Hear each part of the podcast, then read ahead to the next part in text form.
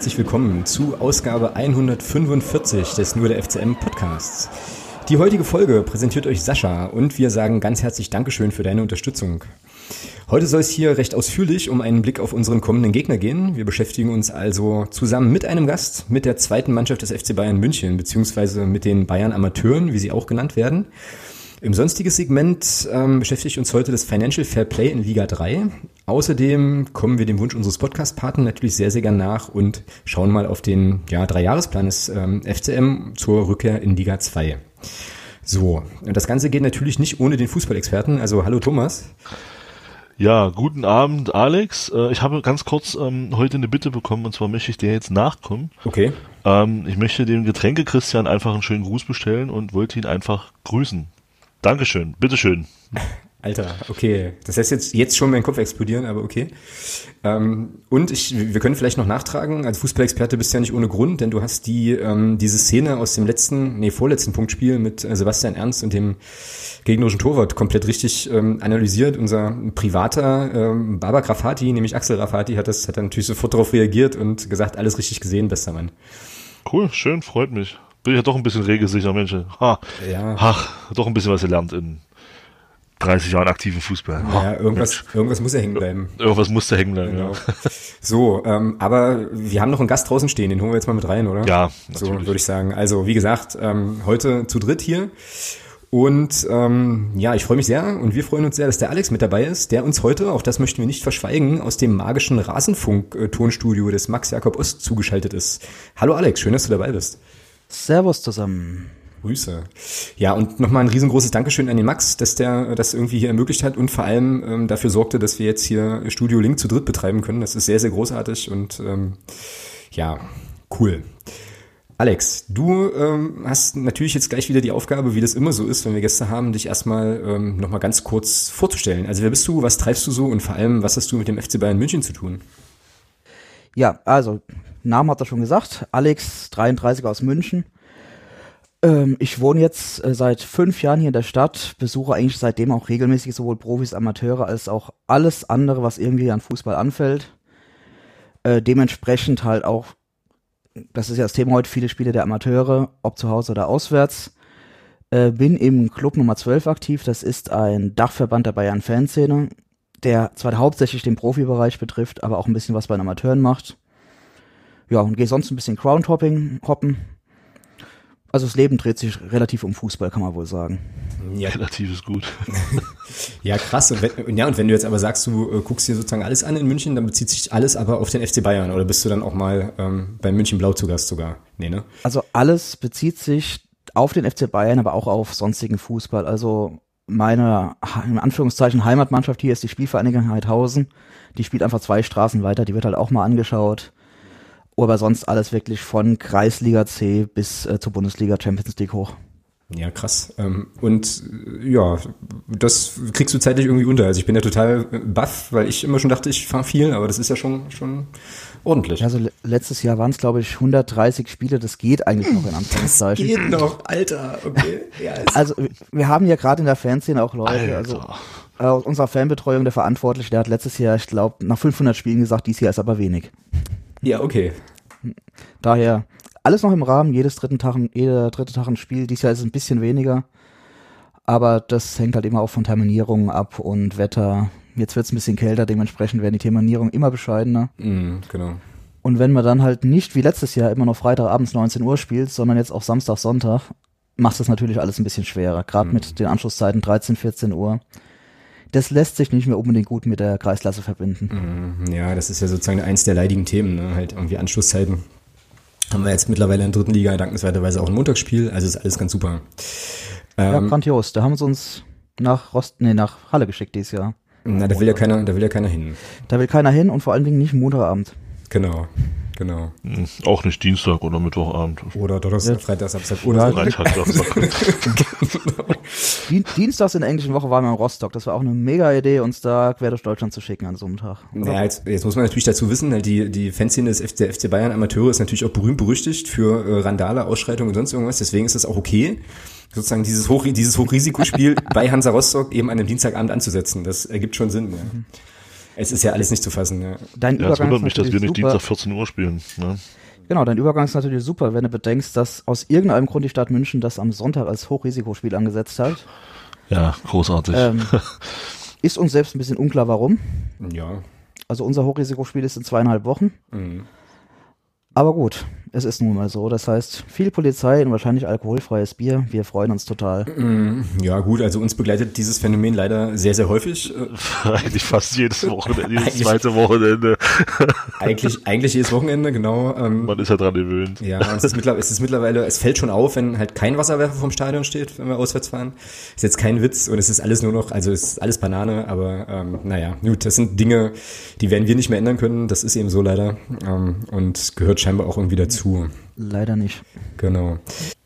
Okay, dann würde ich sagen, ich setze hier mal eine Kapitelmarke und wir widmen uns doch tatsächlich mal, ja, dem Bayern Amateuren, der zweiten Mannschaft, Bayern 2, wie auch immer man es nennen möchte. Ihr sagt äh, Bayern Amateure, ne, Alex? Wir sagen tatsächlich traditionell Bayern Amateure. Die Mannschaft hieß früher auch ganz offiziell so. Wir hatten es tatsächlich auch letztes Jahr nach großen Diskussionen mit dem Verein wieder auf unseren Eintrittskarten stehen. Mhm bis wir aufgestiegen sind und die DFL gemeint hat, nein, das ist nicht die ganz offizielle Bezeichnung des Vereins, das dürft ihr nicht draufschreiben. Deswegen steht auf den Tickets jetzt wieder FC Bayern München 2 drauf. Was hat denn die DFL mit, mit der dritten Liga zu tun? Das, das, der ja, Entschuldigung, der DFB, der, der, der ah, DFB, okay. sorry, aber genau, also im Endeffekt war es genau das Problem. Die haben uns gesagt, offiziell heißt er nicht so, deswegen muss er jetzt den FC Bayern München 2 gegen Mannschaft XY komplett offizielle Bezeichnung. Es ist ein bisschen krank, aber es ist halt so. Mhm. Grüße an die Otto Fleckschneise. Das sind Grüße an den DFB. Das sind äh, Ideen, auf die kann auch nur der DFB kommen. Aber hey, ähm, gut. Dann lass mal gucken. Wir haben hier eine ganze Menge Fragen. Ähm, ich hatte dir die ja vorher auch geschickt. Ähm, Nochmal an genau. der Stelle ein großes Dankeschön an alle, die Fragen eingeschickt hatten über Twitter oder auch in der Unterstützerinnen und Unterstützergruppe.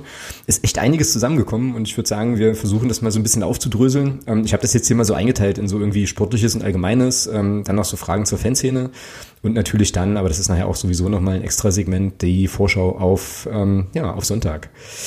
Genau, und da wäre jetzt so die erste Frage, mit der wir vielleicht ganz gut mal einsteigen können. Was will eigentlich der FC Bayern mit den Amateuren? Also ist das so, dass man da schon die Idee verfolgt, auch Spieler an die erste Mannschaft ranzuführen oder so? Oder wie ist eigentlich, ja, also wie ist sozusagen die Position im Gesamtverein? Ja, das ist durchaus eine interessante Frage, die wir als Fanszene auch immer mal wieder stellen. Äh, man hatte jetzt jahrelang das Gefühl, die zweite Mannschaft ist halt da, beziehungsweise die, die Amateure sind halt da, weil sie da sind. Mhm. Wir hatten mit äh, dem Michael Rechke auch eine Zeit lang einen im Verein, der gesagt hat, eigentlich braucht er diese Mannschaft gar nicht mehr. Wer es mit 18 Jahren nicht geschafft hat, kann gerne gehen. Mhm. Mhm. Ähm, es hat sich aber im Verein durchaus die Erkenntnis durchgesetzt, dass man Spieler ranziehen kann, wenn man in einer Liga spielt, die auch für die Spieler sinnvoll ist. Mhm. Seien wir ganz ehrlich, die Regionalliga Bayern ist zwar interessanter, als man von außen meint, aber es ist sportlich, technisch, auch von der Härte doch was anderes als die dritte Liga. Wir haben jetzt die Situation tatsächlich genau heute, also man muss vielleicht sagen, wir nehmen Dienstagabend auf, zwei Tage nach der Entlassung von Nico Kovac, dass sich die Karten bei den Profis vollkommen gemischt haben und einiges darauf hindeutet, wir werden dann sehen, ob es wirklich eintrifft, dass der Chris Richards morgen als Rechtsverteidiger in der Champions League aufläuft. Zumindest im Kader dürfte er sein das wäre mal wieder ein Spieler, der es hochgeschafft hat, der dann auch, kurz gesagt, wenn mal Bedarf an Spielern ist, die Chance bekommt, Profiluft zu schnuppern. In dem Fall wäre es Champions League Luft. Andere haben es jetzt immer mal wieder in den Kader gepackt, wie unser Lasse Mai. Mhm. Oder am Wochenende der Leon Dayaku bei unserem grandiosen 1 zu 5 in Frankfurt. Andererseits haben wir jetzt halt seit 2010 es nicht mehr geschafft, dauerhaften Pro äh, Spieler an die Profis ranzuführen. Das war damals David Alaba. Mm, okay. Kurz davor war die goldene Zeit, also mit Thomas Müller, Holger Bartstuber, Tobi, Schwein äh, Tobi Schweinsteiger, Bastian Schweinsteiger. Da hat es jahrelang gut geklappt. Danach die Jahrgänge waren aber von der Qualität der Spieler, kann man ja jetzt im Abstand von ein paar Jahren sagen, auch einfach nicht mehr wirklich gut. Mhm. Also da waren unsere Starspieler so Jungs wie Lukas Scholl, äh, Gaudino, Mitchell Weiser, der hat es zumindest ähm, dann relativ schnell zu Profispielen gepackt, wurde dann aber abgegeben. Oder auch Sinan Kurt, das jetzt, glaube ich, beim, dritt, beim dritten Verein. Naja, wir, haben, wir, wir haben super Sinan ja geliebt, ein unheimliches Selbstbewusstsein, nur leider hat er dann seine Leistung nicht gebracht. Ist der jetzt nicht irgendwo in Österreich sogar? Der Sinan Kurt ist äh, nach Berlin gegangen, von da aus ist er dann äh, nach Wattens, Swarovski Wattens, beziehungsweise jetzt die WSG Swarovski Tirol. Genau. Nur die haben in Österreich in der ersten Liga eine Ausländer, sehr strenge Ausländerregel. Kurz gesagt, es war kein Platz mehr frei, deswegen haben sie ihn freigestellt. Ja, krass. Also Sinan Kurt ist leider auch da wieder gescheitert, obwohl er da eigentlich gute Leistung gebracht hat, was man gehört hat. Ich glaube, der Eberl in Gladbach lacht sich immer noch kaputt für den knapp drei Millionen damals bekommen zu haben. Ja. Also das, bei ihm war es ein bisschen tragisch, weil es war ein Spieler, man, man hat ihn spielen sehen, der kann eigentlich alles, aber er ruft es halt nicht ab, weil er sich ständig mit irgendwelchen anderen Sachen beschäftigt. Und wir hatten jetzt halt echt viele Jahrgänge, wo man dann froh war, dass man am Ende in der Regionalliga um Platz 2, 3 mitgespielt hat. Aber realistisch gesehen war da oft sportlich nicht, nicht mehr drin. Da waren Mannschaften wie Würzburg, Haching oder auch einmal 60, wenn auch nur knapp, besser. Zumindest auf mittlere Sicht. Mhm. Aber schon die letzten Jahre hat man dann äh, eine Verbesserung gemerkt, unter anderem mit der auf Mannschaft vor zwei Jahren um Niklas Dorsch, der jetzt in Heidenheim spielt. Mhm, mh, genau. Das war eine bessere Qualität und letztes Jahr waren wir dann einfach dran. Da war die Mannschaft, auch mit vielen Eigengewächsen muss man sagen, schlicht und ergreifend eine Klasse besser als der Rest der Liga. Klar, dann hat man die sinnlosesten Spiele des Jahres, die Relega äh, Relegations- bzw. Aufstiegsspiele gehabt. Da haben wir uns auch mit viel Glück am Ende durchgesetzt. Und jetzt halt dritte Liga, andere Wettkampfwerte und man merkt durchaus, dass die Spiele jetzt einen Sprung machen und zumindest einiges auch interessant für die Profis werden, um mal mhm. zur Ausgangsfrage zurückzukommen. Okay. Wie der neue Trainer, wie auch immer er dann heißen mag bei den Profis, die sie dann einsetzt, ob er sie einsetzt oder ob wir wieder wie den Adrian Fei nach Hamburg verleihen, das wird man jetzt sehen. Aber das ist sicher auch eine Richtungsentscheidung jetzt die nächsten Wochen. Holen wir einen Trainer, der auf junge Spieler setzt oder holen wir einfach einen, der jetzt irgendwie die Mannschaft stabilisiert. Davon wird viel abhängen. Mhm, genau. Aber das ist ja, Kaffeesatzleserei gerade. Also Arsene Wenger ist im Gespräch, das ist tendenziell einer, der gerne auf junge Spieler mal gesetzt hat. In der Hinsicht wäre es vielleicht gut, aber sicher keine langfristige Lösung. Daher, ich würde jetzt raten, wenn ich sage, bei Trainer A, B oder C passiert das und das. Ja, es ist halt, das ist halt tatsächlich, glaube ich, auch eine, eine Trainerentscheidung. Also ich glaube, das große Glück von denen, die du den Namen, die du genannt hast, damals hier heißt Louis van Gaal. Also ich glaube, wenn man damals einen anderen Trainer gehabt hätte, wäre das vielleicht so gar nicht gekommen, dass ein Bastian Schweinsteiger dann auf einmal zentral gespielt hätte, etc. pp. Also ich glaube, das spielt dann schon auch eine Rolle, ähm, was du, was du oben in der ersten Mannschaft halt auch für einen Cheftrainer hast. Und Van Gaal steht halt, stand halt damals dafür, da auch gnadenlos gegen jeden Rückenwinter seinen, seinen Stil auch durchzusetzen. Der war ja nur auch sehr stur. Ähm, aber es hat halt gefruchtet, ja. Und ich glaube, dass, ich glaube, der, der Pep Guardiola hat es versucht nochmal mit, mit dem Heuberg, ja, wie der hieß. Ähm, genau. Was dann so ein bisschen, wo man dann, wo dann doch gescheitert, also gescheitert in Anführungszeichen. Ich meine, er spielt jetzt in England, glaube ich, in der ersten Liga. Oder ist in Southampton Kapitän immerhin. Ja, darum, also kann man jetzt nicht sagen, dass er gescheitert ist, um Gottes Willen, das war jetzt das falsche Wort. Aber ich glaube, da hängt viel auch daran, ähm, wie du schon gesagt hast, was halt die Philosophie vom Trainer der ersten Mannschaft ist. Ja. Genau, also es ist auch immer ein bisschen Glück und Pechsache, wen verleiht mal wann, wohin. Heuberg müsste, glaube ich, erst nach Augsburg und dann haben wir nach äh, Schalke verliehen. Augsburg lief super, Schalke dann überhaupt nicht mehr. Äh, klar, wir haben jetzt halt die Situation, dass wir sicher einen Trainer kriegen werden, der ein bisschen mehr Narrenfreiheit hat, als äh, Coates hatte. Der kommt jetzt in einer Situation, wo es eh schlecht aussieht, wo er sich vielleicht ein bisschen was Risiko erlauben kann. Aber es hängt immer von der Hausmacht des Trainers ab, machen wir uns nichts vor. Wir haben in zwei Wochen, wird es sein, hier Mitgliederversammlung. Wir werden einen neuen Präsidenten wählen. Beziehungsweise wir kriegen einen hingestellt und können Ja oder Nein sagen. und ob und wie stark sich dann Uli Hoeneß noch einbringt, wird man sehen. Karl-Heinz Rummenigge wird auch auf mittlere Sicht aufhören. Und äh, damit wird sich das ganze Gefüge beim FC Bayern verändern und zwar ziemlich radikal. Mhm. Ja, aber es ist auf jeden Fall ähm, schon total interessant, dass es ja schon einen Trend gibt, ähm, so bei den bei den Bundesliga-Clubs diese ja, zweiten Mannschaften eigentlich abzuschaffen. Ne? So.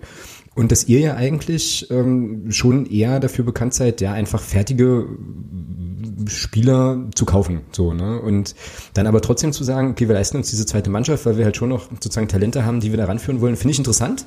So. Und ähm, ja, wird man halt sehen, ne? wer dann äh, oben, oben nochmal mit rauskommt. Ich hatte heute ähm, bei mir im Büro die Diskussion mit jemandem, der auch bei den Bayern so ein bisschen, äh, ein bisschen mehr hinguckt, wer tatsächlich so der letzte Spieler war. Ich hatte dann Holger Bartstuber ähm, auf dem Zettel. Das kann aber auch daran liegen, dass ich jetzt gerade den das Tribünengespräch von Max mit äh, Holger Bartstuber gehört hatte und das so ein bisschen auf dem Schirm hatte. Aber stimmt, David Alaba war später. Das ist, ist richtig, ja. Ja, krass. Ähm, jetzt waren wir ja gerade schon bei der ersten Mannschaft und äh, Trainer und wie sich das alles äh, irgendwie ja da schüttelt und so weiter. Wie ist denn das ähm, sozusagen konzeptionell? Also gibt es dann so eine gemeinsame Spielidee, die dann die zweite Mannschaft oder die Amateure auch durchsetzen sollen? Also gibt es da eine, eine Abstimmung in irgendeiner Form oder sind das mehr oder weniger autark agierende Teams? So. Nee, also das Training beim FC Bayern an der Sebener Straße ist eigentlich durchaus so, dass man einen gewissen Ka äh, Grundstock an Spielern für die Profis haben will, die an einem Profitraining teilnehmen, Mindestanzahl, ich weiß jetzt nicht ganz genau, also zumindest wenn man am Ende mal 10 gegen 10, 11 gegen 11 spielen kann. Wenn man sich jetzt den Profikader beim FC Bayern anschaut, wird man merken, der ist momentan nicht allzu groß. Mhm. Dementsprechend sind immer wieder viele Spieler hochgezogen, also teilweise gemeinsames Training, teilweise werden einzelne Spieler hochgezogen. Oder wie unser Torwart Christian Früchtel, der trainiert eigentlich nur einmal die Woche mit den Amateuren, das mhm. ist vorm Spiel. Und sonst ist der fest äh, beim Torwarttrainer, bei den Profis eingesetzt, also mit äh, Manuel Neuer und Sven Ulreich. Es ist aber tatsächlich immer ein bisschen situationsabhängig. Ist Länderspielpause, trainieren sie alle zusammen, weil da sind wir immer froh, wenn wir elf Mann auf dem Platz haben. Also bei beiden Mannschaften zusammen, muss man da sagen. Ähm, in der normalen Saison wird halt geschaut, wo ist gerade Bedarf, was braucht der Profitrainer und dann wird halt hochgezogen. Mhm. Gemeinsame Spielidee ist, äh, ist tatsächlich vorhanden. Das, die Diskussion hatten wir im letzten Jahr mal mit dem damaligen Cheftrainer, mit dem Holger Seitz. Der hat gemeint, also Grundidee beim FC Bayern ist immer, und die will er auch äh, weitergeben, auch Sebastian Hünnes hat das angedeutet, Ballbesitz, Fußball, viel selbst machen, nicht einfach wild die Bälle rausschlagen, sondern schön Fußball hinten rausspielen und offensiv halt. Klappt nicht immer, muss man dazu sagen, aber zumindest die Idee ist schon da. Und da man eine technisch gute Mannschaft hat, das wird man bei dem, bei dem Kader kaum bestreiten können, versucht man dem Ball auch vieles wirklich schön und schnell und äh, systematisch nach vorne zu lösen. Klappt manchmal, geht aber manchmal ziemlich in die Hose. Mhm. Aber zumindest die Idee ist halt Ballbesitz, Fußball und offensiv. Mhm. Also wie bei den Profis. Man geht von aus, wenn ein Spieler hochgezogen wird, muss zum Profis, muss er das erkennen. Also wenn der hier nur verteidigen trainiert und dann kommt er zum Profis, spielt gegen, was haben wir jetzt als nächstes? Sagen wir gegen Union Berlin, da wird er hinten nicht viel zu tun kriegen. Da muss er was mit dem Ball nach vorne anfangen können. Mhm. Deswegen muss das trainiert werden. Ja, ja, okay, ja klar, das ergibt durchaus Sinn auch. Ähm, wie ist denn das eigentlich andersrum? Ähm, Gibt es jetzt ja auch so eine Frage, ähm, ich glaube vom Ad sofern FCM auf Twitter, ähm, von Spielern aus der ersten, die ab und an mal in der zweiten aushelfen. Passiert sowas irgendwie? Also mal ganz extrem gesprochen, äh, könnten wir Thomas Müller äh, an der Grünwalder Straße sehen am Sonntag? Äh, theoretisch möglich, ja praktisch ähm, sehr, sehr unwahrscheinlich. Aus zwei Gründen, gerade am Sonntag. A, spielen die Profis am Samstagabend gegen Borussia Dortmund und äh, Hansi Flick hat heute gesagt, Thomas Müller spielt. Damit ist er eigentlich für Sonntag ja, raus, klar, kann ich euch ja. beruhigen. Ähm, wir hatten es in der Saison durchaus schon mal, dass der Michael Cuisance zwei Spiele für die Amateure gemacht hat. Schlicht und ergreifend aber auch, weil er bei den Profis bisher absolut keine Rolle spielt. Also er darf netterweise die Bank mit warm halten. Mhm. Kam einmal auch, glaube ich, für 20 Minuten, aber das war's bisher. Dann hatten wir wiederum die andere Situation, dass der Alfonso Davis eigentlich bei den Amateuren am Anfang gesetzt war. Ähm, den habe ich mal seit zwei, drei Wochen da nicht mehr gesehen. Der wird nämlich bei den Profis inzwischen eingesetzt. Mhm. Ähm, auch gar nicht schlecht, wie man gesehen hat. Das ist genau das, was wir eben hatten. Relativ offensiv, versucht viel mit dem Ball zu machen, geht auch mal in Zweikämpfe rein. Äh, das ist im Endeffekt genau die Situation, die man haben will. Man hat einen Spieler bei den Amateuren, der bewährt sich, es ist Bedarf bei den Profis, also wird er hochgezogen. Mhm auch da stellt sich natürlich die Frage, was ist da am Sonntag, was am Samstag? Das ist gerade alles im Fluss. Ich erwarte ihn aber, um ehrlich zu sein, am Samstagabend äh, beim Profis auf der linken Verteidigerposition, womit auch er für Sonntag raus wäre. Mhm. Ja, das klingt jetzt erstmal für, für, aus uns, aus unserer Perspektive gar nicht so schlecht, oder Thomas? Ja, aber den, aber den Davis hat man doch perspektivisch sowieso für die erste Mannschaft geholt, oder? Der genau. Hat nicht für die Amateure geholt. Die Idee war tatsächlich perspektivisch, ihn für die Profis zu holen. Aber dass er jetzt so schnell da spielt, hat tatsächlich hier kaum einer erwartet.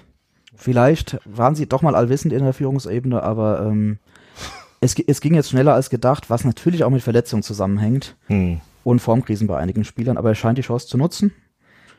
Und somit war das dann äh, ein gelungener Transfer, muss man sagen, Stand heute. Ja, es wäre jetzt für uns nicht verkehrt, wenn Davis nicht spielt. Ja. Ähm, was, spiel, was, spielt der für eine Position dann? In, was hat er bei den Amateuren für eine Position gespielt? Der hat Außenverteidiger gespielt, tatsächlich.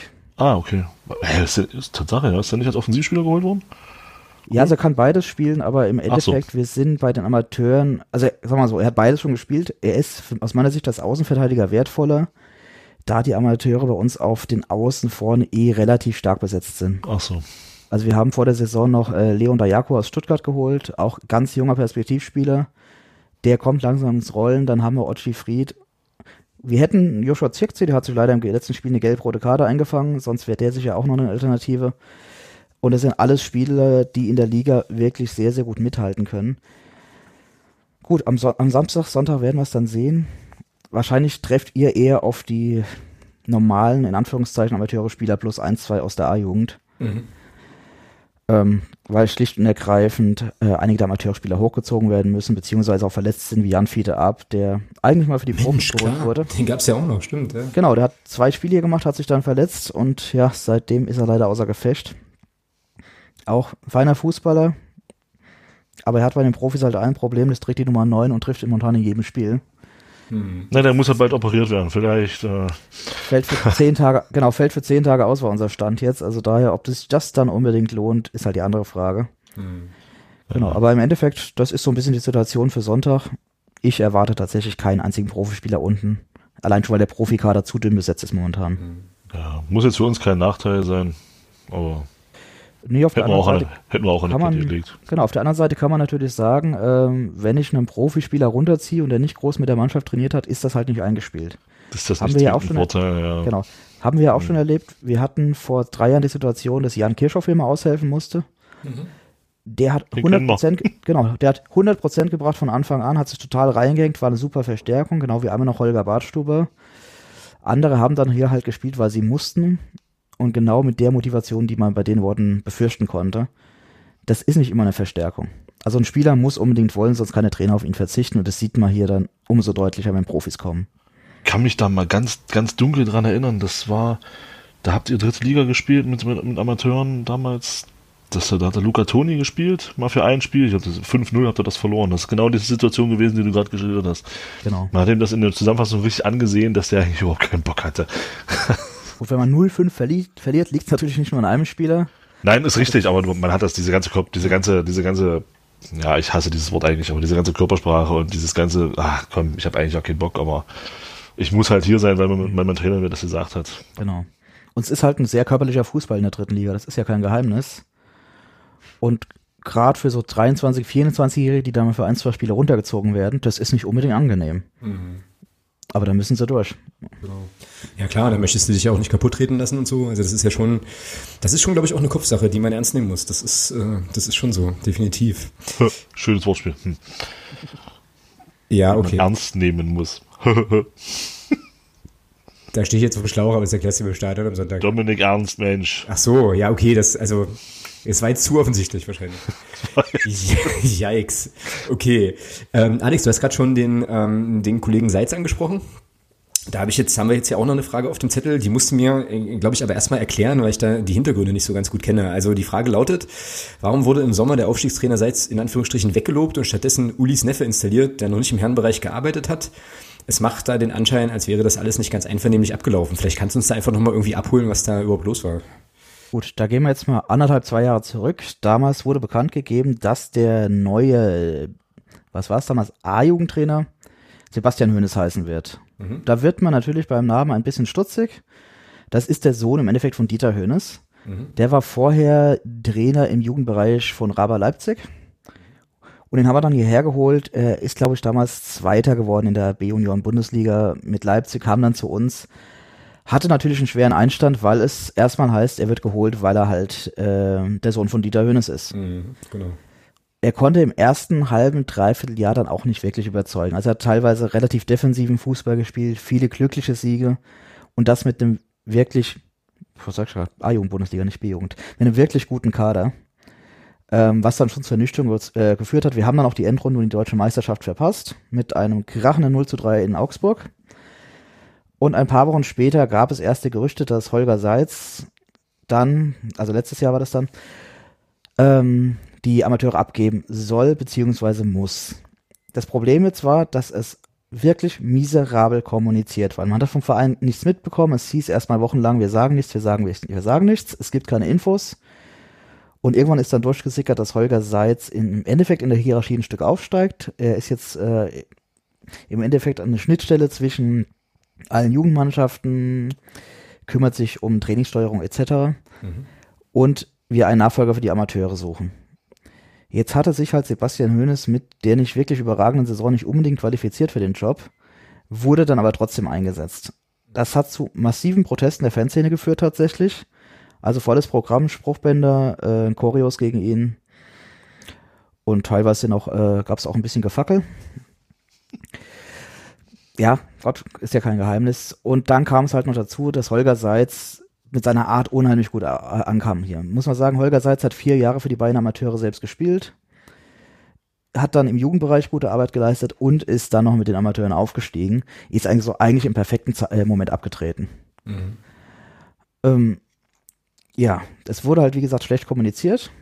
Und dann hatten wir Sebastian Hönes als Trainer. Wir haben dann eine Vorbereitung gespielt, die auch nicht unbedingt äh, Anlass dazu gegeben hat, dass man ihn weniger kritisch gesehen hat. Also ein 1 zu 0 gegen Dachau.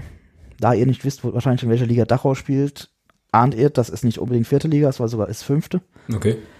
Es war ein ganz, ganz schlimmer Kick an der Sevener Straße, der auch zwei Minuten vor Ende noch abgebrochen wurde wegen Unwetter. Also es hat super funktioniert.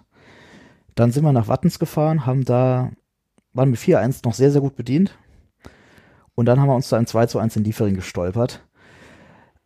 Da gab es schon erhebliche Kritik am Trainer, muss man sagen, weil der Kader ist, wie gesagt, nicht schlecht. Wir hatten unseren beliebten Aufstiegstrainer abgegeben. Dann gab es noch ein bisschen Pro äh, Diskussion mit dem Verein wegen der Eintrittskartenproblematik äh, hier. Mhm. Und dann halt der Neffe des Präsidenten, der sich auch nicht unbedingt gut verkauft hat in der Öffentlichkeit. Die Kritik hat sich momentan ein bisschen gelegt, muss man echt sagen. Also er leistet keine schlechte Arbeit. Wir stehen zwar in Anführungszeichen nur auf Platz 14, was aber immer wieder an Schwächephasen der Mannschaft liegt, dass sie es halt als sehr junges Team nicht über 90 Minuten auf den Platz kriegen.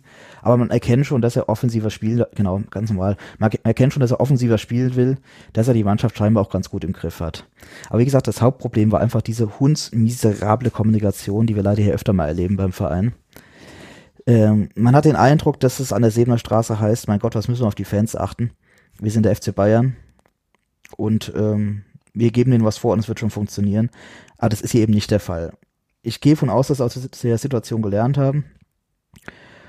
Aber das werden wir in den nächsten Jahren erst sehen, je nachdem, wie es hier weitergeht. Mhm. Apropos, jetzt hast, jetzt hast du was Interessantes gesagt. Entschuldige, Alex, aber da, da möchte ich ja, kurz noch Problem. eingehen. Weil, ja, raus, klar.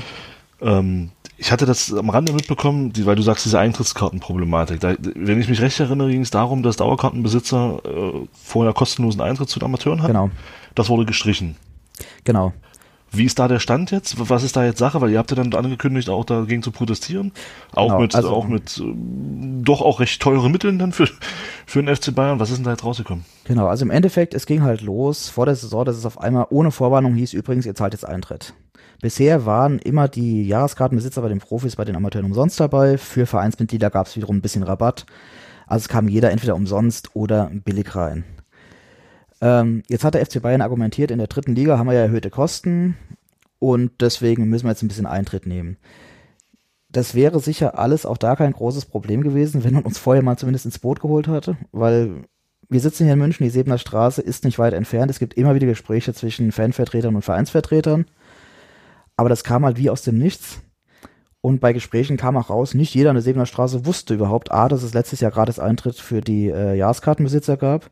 B, dass es jetzt auf der anderen Seite, dass es jetzt Eintritt kostet. Also es war auch intern, zumindest was sich uns der Eindruck äh, aufgedrängt hat, nicht wirklich gut kommuniziert. Im Endeffekt zahlen wir jetzt äh, für eine Dauerkarte 70 Euro im Jahr. Das ist jetzt nur echt nicht teuer. Aber es ging auch da um die Art und Weise, wie es eingeführt würde und halt um die Argumente. Weil zeitgleich zu dem, wir haben jetzt vermehrte Kosten und es ist alles so teuer, haben sie wieder einen Rekordumsatz und Rekordgewinn gemeldet. Also es passt hm. nicht zusammen. Hm. Und es hat tatsächlich dazu geführt, ähm, dass es immer wieder Proteste gab. Unter anderem einmal mit dem schönen Spruchband, wenn wir zahlen, zahlt ihr auch. Worauf ja, genau. ein paar Pyros gefackelt wurden.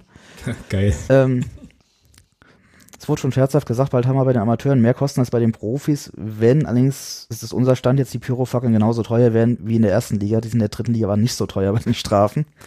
Ja, mehr aber zünden. zumindest gab es genau, zumindest gab es immer wieder einfach, mal Proteste. Einfach und, mehr zünden, ähm, genau. genau. Also die Proteste werden auch nicht abflachen. Es wird immer wieder äh, Aktionen und, Pro und äh, Protest geben. Andererseits muss man sagen, man hat auch mit dem Verein schon Gespräche geführt, die werden auch sicher weitergeführt ich bin eigentlich recht, recht optimistisch, dass sich mittelfristig irgendeine Lösung findet. Ob die von allen getragen werden wird, ist aber die andere Sache. Dazu ist auch die Fanszene tatsächlich zu divers, zu viel verschiedene Meinungen. Mhm. Wir werden sehen. Ja. Zumindest sehr unschöne Situation zum Saisonanfang. Und zwar, ja, insbesondere für die Fanszene, aber sicher auch für den Verein, weil das war nicht die Öffentlichkeitswirksamkeit, die sie haben wollten. Mhm. Aber da müssen sie jetzt durch. Na, ach, ich finde das schön, dass ihr doch am Ende des Tages auch einfach nur ein ganz normaler Fußballverein seid, so. Also, ne? Mit, ja, mit, ja genau. mit diesem Dachte ganzen, auch mit so. diesem ganzen, mit diesen ganzen Scharmützeln und so, weil das ist schon, ja, so ist es halt, ne? Also, ähm, ist ja irgendwie äh, überall recht ähnlich, ne? Dass manchmal da Ja, so. Kommunikation. Wir haben jetzt ja auch jahrelang für unsere, das, dafür gekämpft, dass unsere Vereinsfarben in den Trikots auftauchen und nicht die Vereinsfarben vom Lokalrivalen. Auch das war ein Schlamitzel, da haben sich, haben sicher einige außen gedacht, was ist denn das für eine Diskussion? Aber für uns war es halt eine Herzensangelegenheit und die wird man sicher in Dortmund auf Schalke genauso führen, wenn die falschen Trikotfarben oder wenn ihr jetzt gegen Halle spielt in Rot auflauft, wird auch jeder sagen, haben die denn den Arsch offen? Aber genau, so Diskussionen führen wir natürlich auch. Bei einigen sicher mit einem missionarischen Eifer, den ich nicht immer ganz verstehen kann. Aber der führt im Zweifelsfall eher mal zum Erfolg, als wenn man zu brav ist. Mhm, Ja, auf jeden Fall, klar.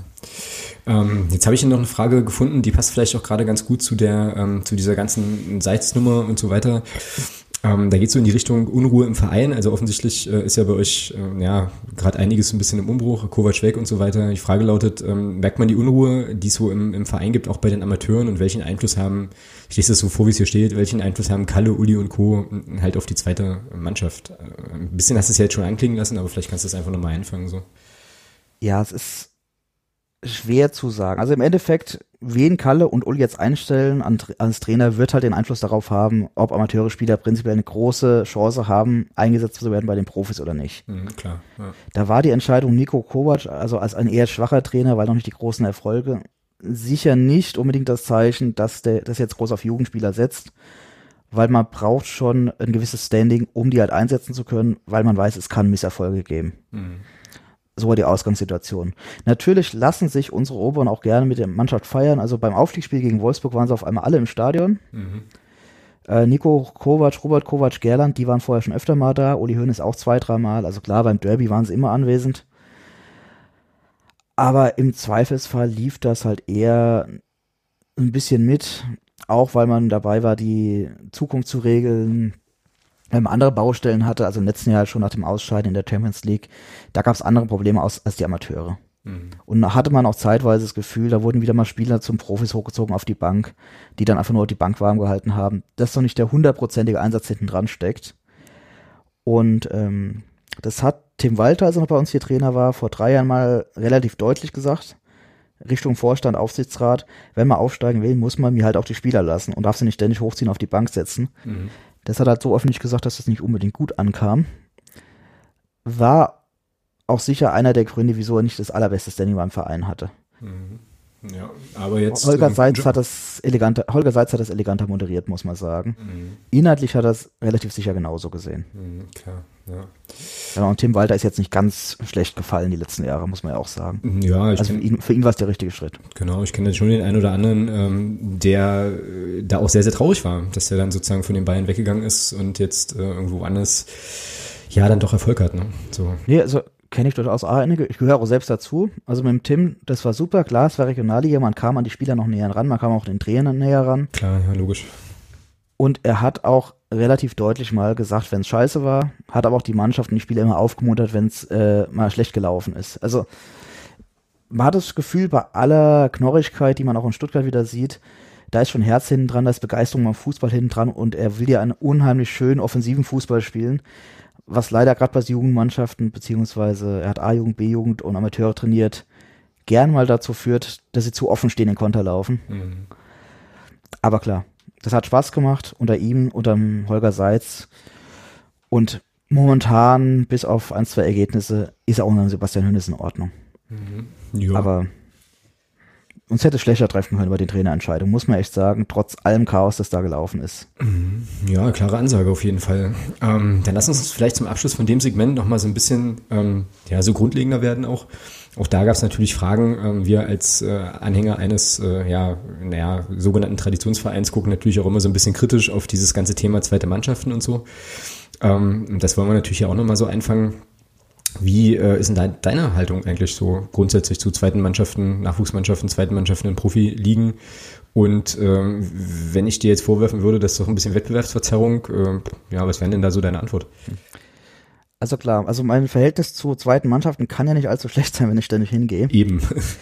Ähm, es ist immer eine Frage, wie man sie handhabt. Also hier ist die Idee momentan, dass man von Jahr zu Jahr ein bisschen die Mannschaft verjüngt, Das heißt, wir werden, eine, werden mittelfristig eine sehr, sehr junge U21 sehen hier. Ähm, das spricht ein bisschen gegen Wettbewerbsverzerrung, auf gut Deutsch, weil die Jungs einfach extremst unerfahren sind. Das werdet ihr sicher auch am Samstag noch sehen. Wenn die nervös werden, dann werden sie sehr, sehr schnell nervös und dann mhm. kann auch mal das ganze Gefüge zusammenbrechen. Auf der anderen Seite ist natürlich immer die Frage, wie viele Spieler ziehst du von den Profis runter? Ich bin echt kein Fan davon, dass man sagt, oh, jetzt wird's kritisch oder bringen wir jetzt mal drei Profispieler. Soll es ja bei einigen Zweitvertretungen schon gegeben haben. Haben wir auch selbst in der Regionalliga erlebt. Da haben wir dann gegen Nürnberg Amateure gespielt und auf einmal waren da Spieler dabei, die sonst Profis gespielt haben. Mhm, ja, ähm, das ist natürlich nicht Sinn der Mannschaft. Ich finde es durchaus in Ordnung, dass zweite Mannschaften in der dritten Liga spielen. Ich fände es auch in Ordnung, wenn sie zweite Liga spielen, wenn man es wie in Spanien macht, auch wenn das momentan sportlich vollkommen unrealistisch ist.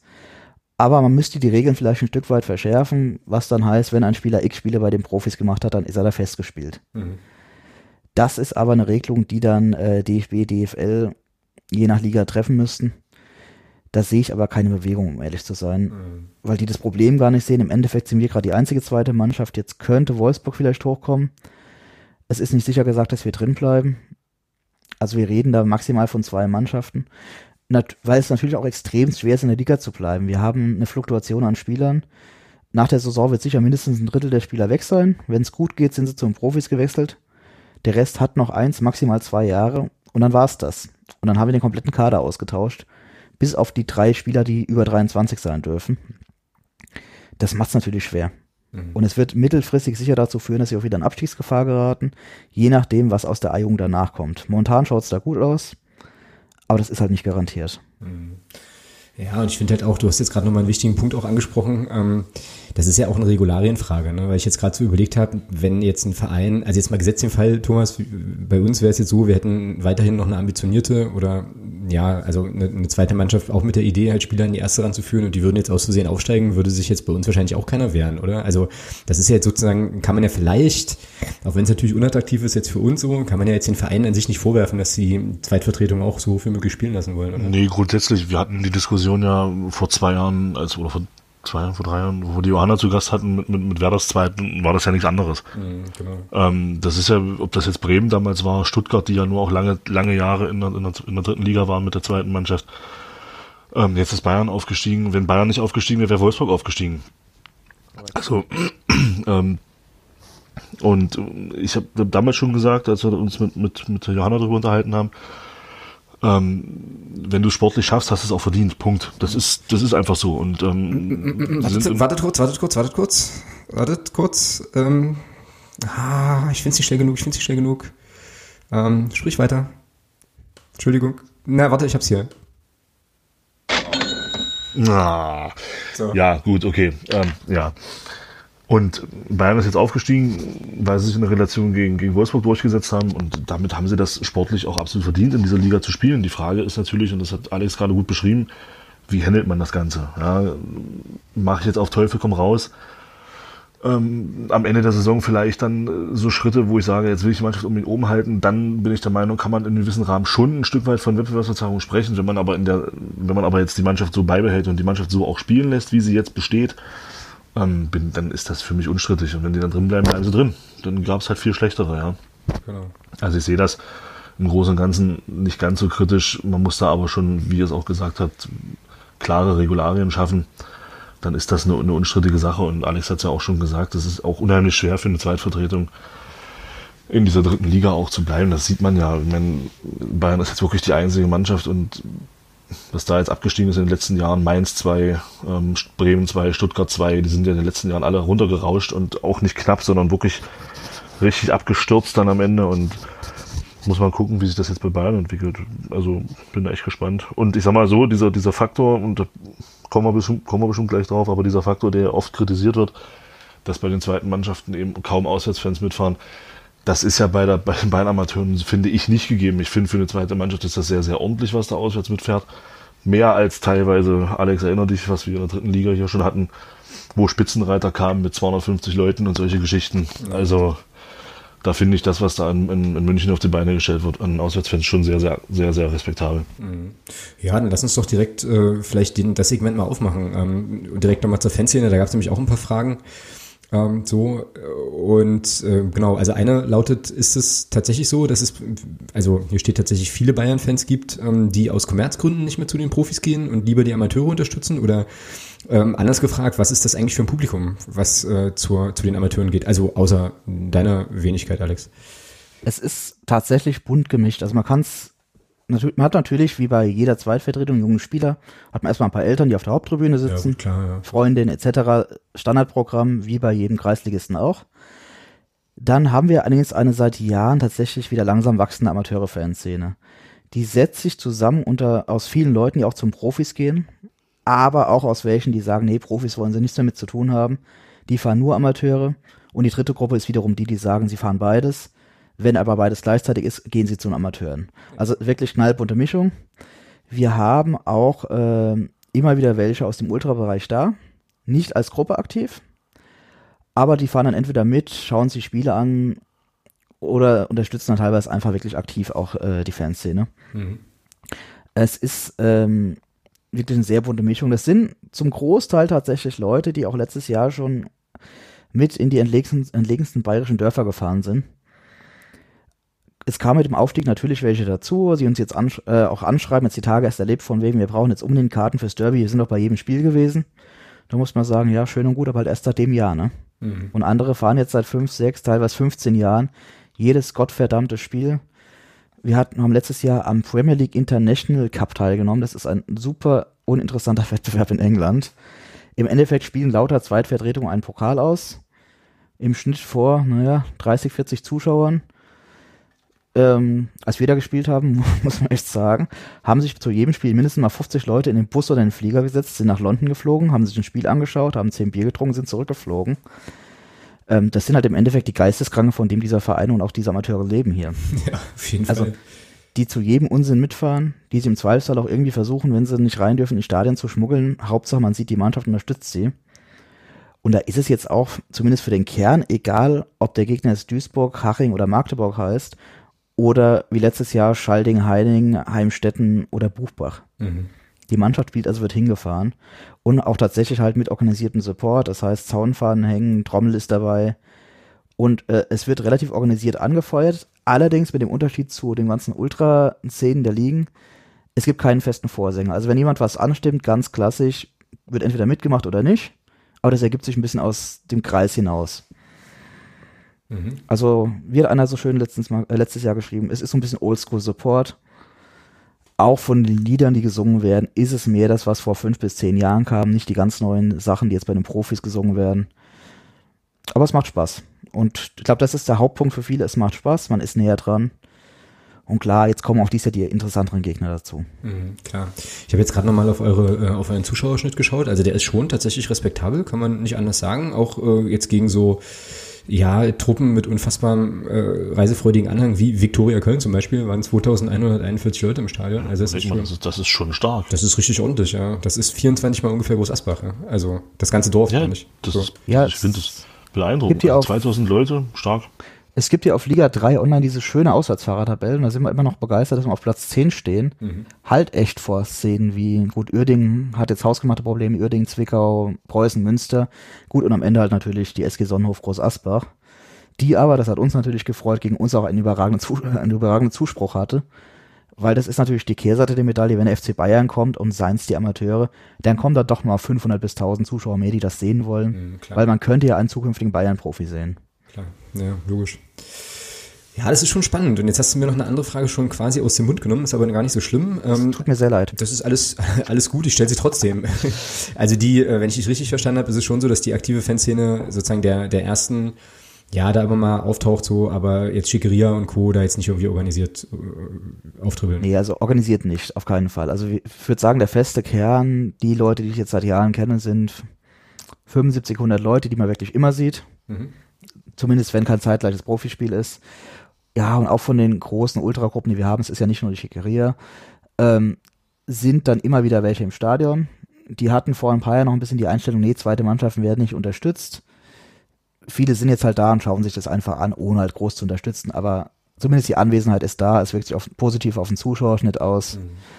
Und da ist das Verhältnis eigentlich relativ entspannt, würde ich sagen. Ja. Ja, da seid ihr ja, ich finde, da seid ihr nach, ich glaube, glaube, Dortmund ist da noch sehr, sehr, sehr ähm, gut. aktiv, was, was die zweite Mannschaft angeht. Das ist teilweise, die haben, glaube ich, noch einen höheren Schnitt als ihr. Ähm, Dortmund hat ganz, nee, Dortmund hat ganz gerne das Problem, dass denen ihre Spiele genau zeitgleich mit den Profis gemacht Ja, ja. werden.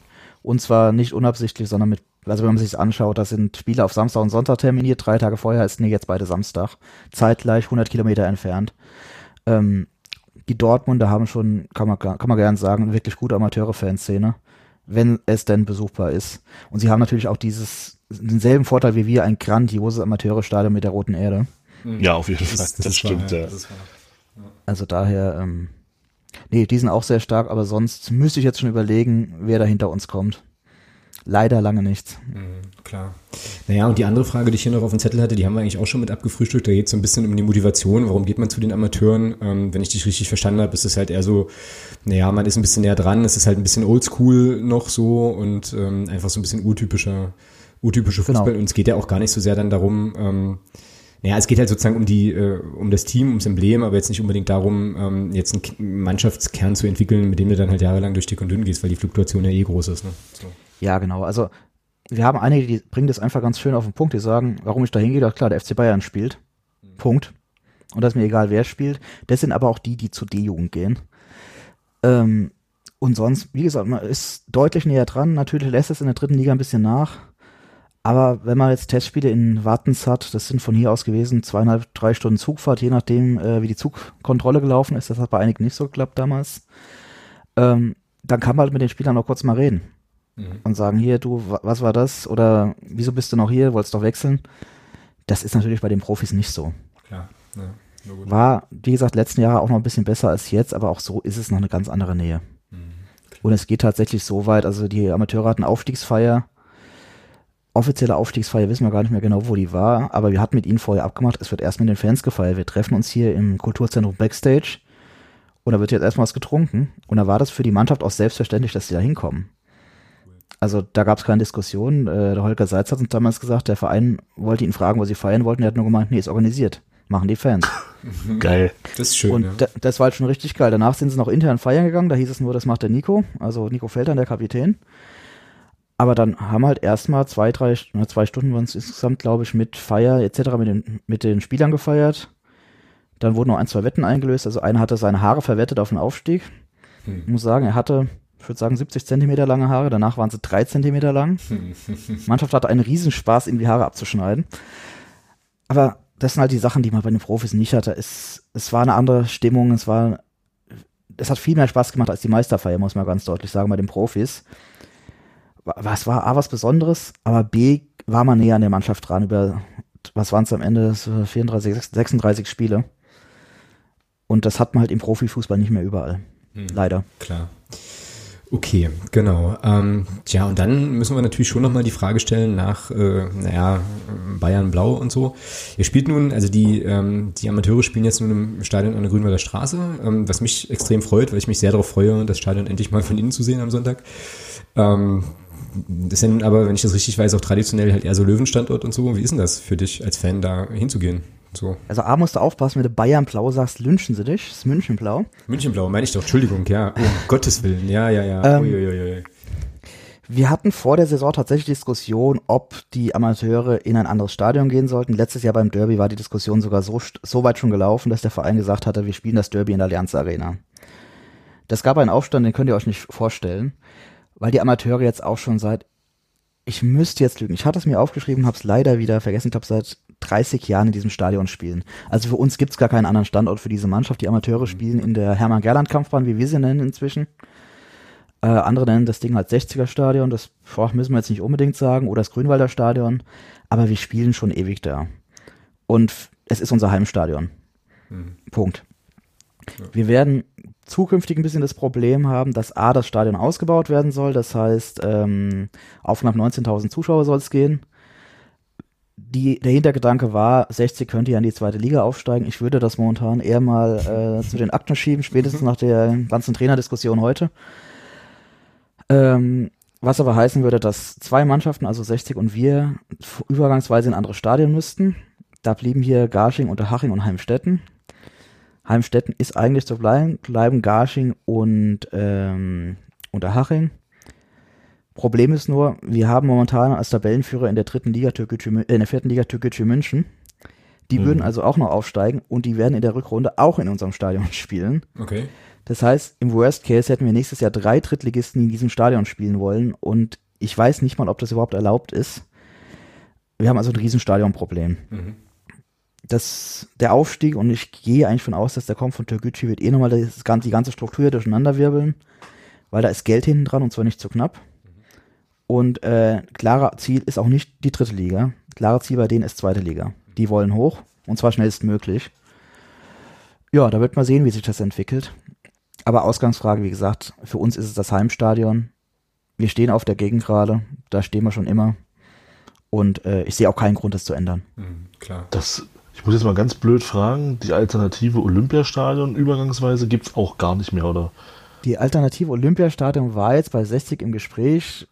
Problem ist nur, da haben wir wieder die Regularien, ähm, wenn sie aufsteigen würden. Olympiastadion ist nur die Haupttribüne überdacht. Ja. Dann haben wir jetzt schon Spiele, wenn sie gegen Groß Asbach spielen, da ist ja das Stadion auch nicht voll. Und jetzt gehen wir das, ich, was fast, ich glaube 65.000 Zuschauer fassen Olympiastadion.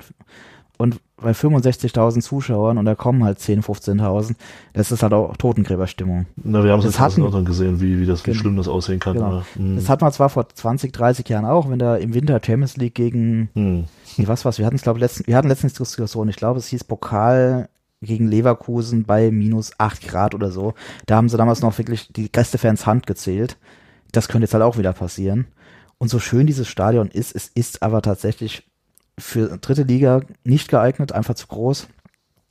Und für den ganz großen Fuß, Profifußball leider nicht den modernsten An, äh, Anforderungen entsprechend. Was schade ist, weil architektonisch ist es das schönste Stadion der Stadt. Da müssen wir gar nicht drüber diskutieren. Und ähm, ein super Gelände, gut erreichbar, Hm. aber leider nicht mehr up to date. Und wir haben das Problem, dass der Denkmalschutz auch ein Auge drauf hat. Man kann also nicht einfach Logen oder, oder reinbauen oder Dächer drüber machen.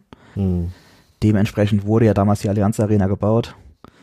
Und gut, mit der Situation müssen wir jetzt leben, aber keine wirklich ernstzunehmende Alternative.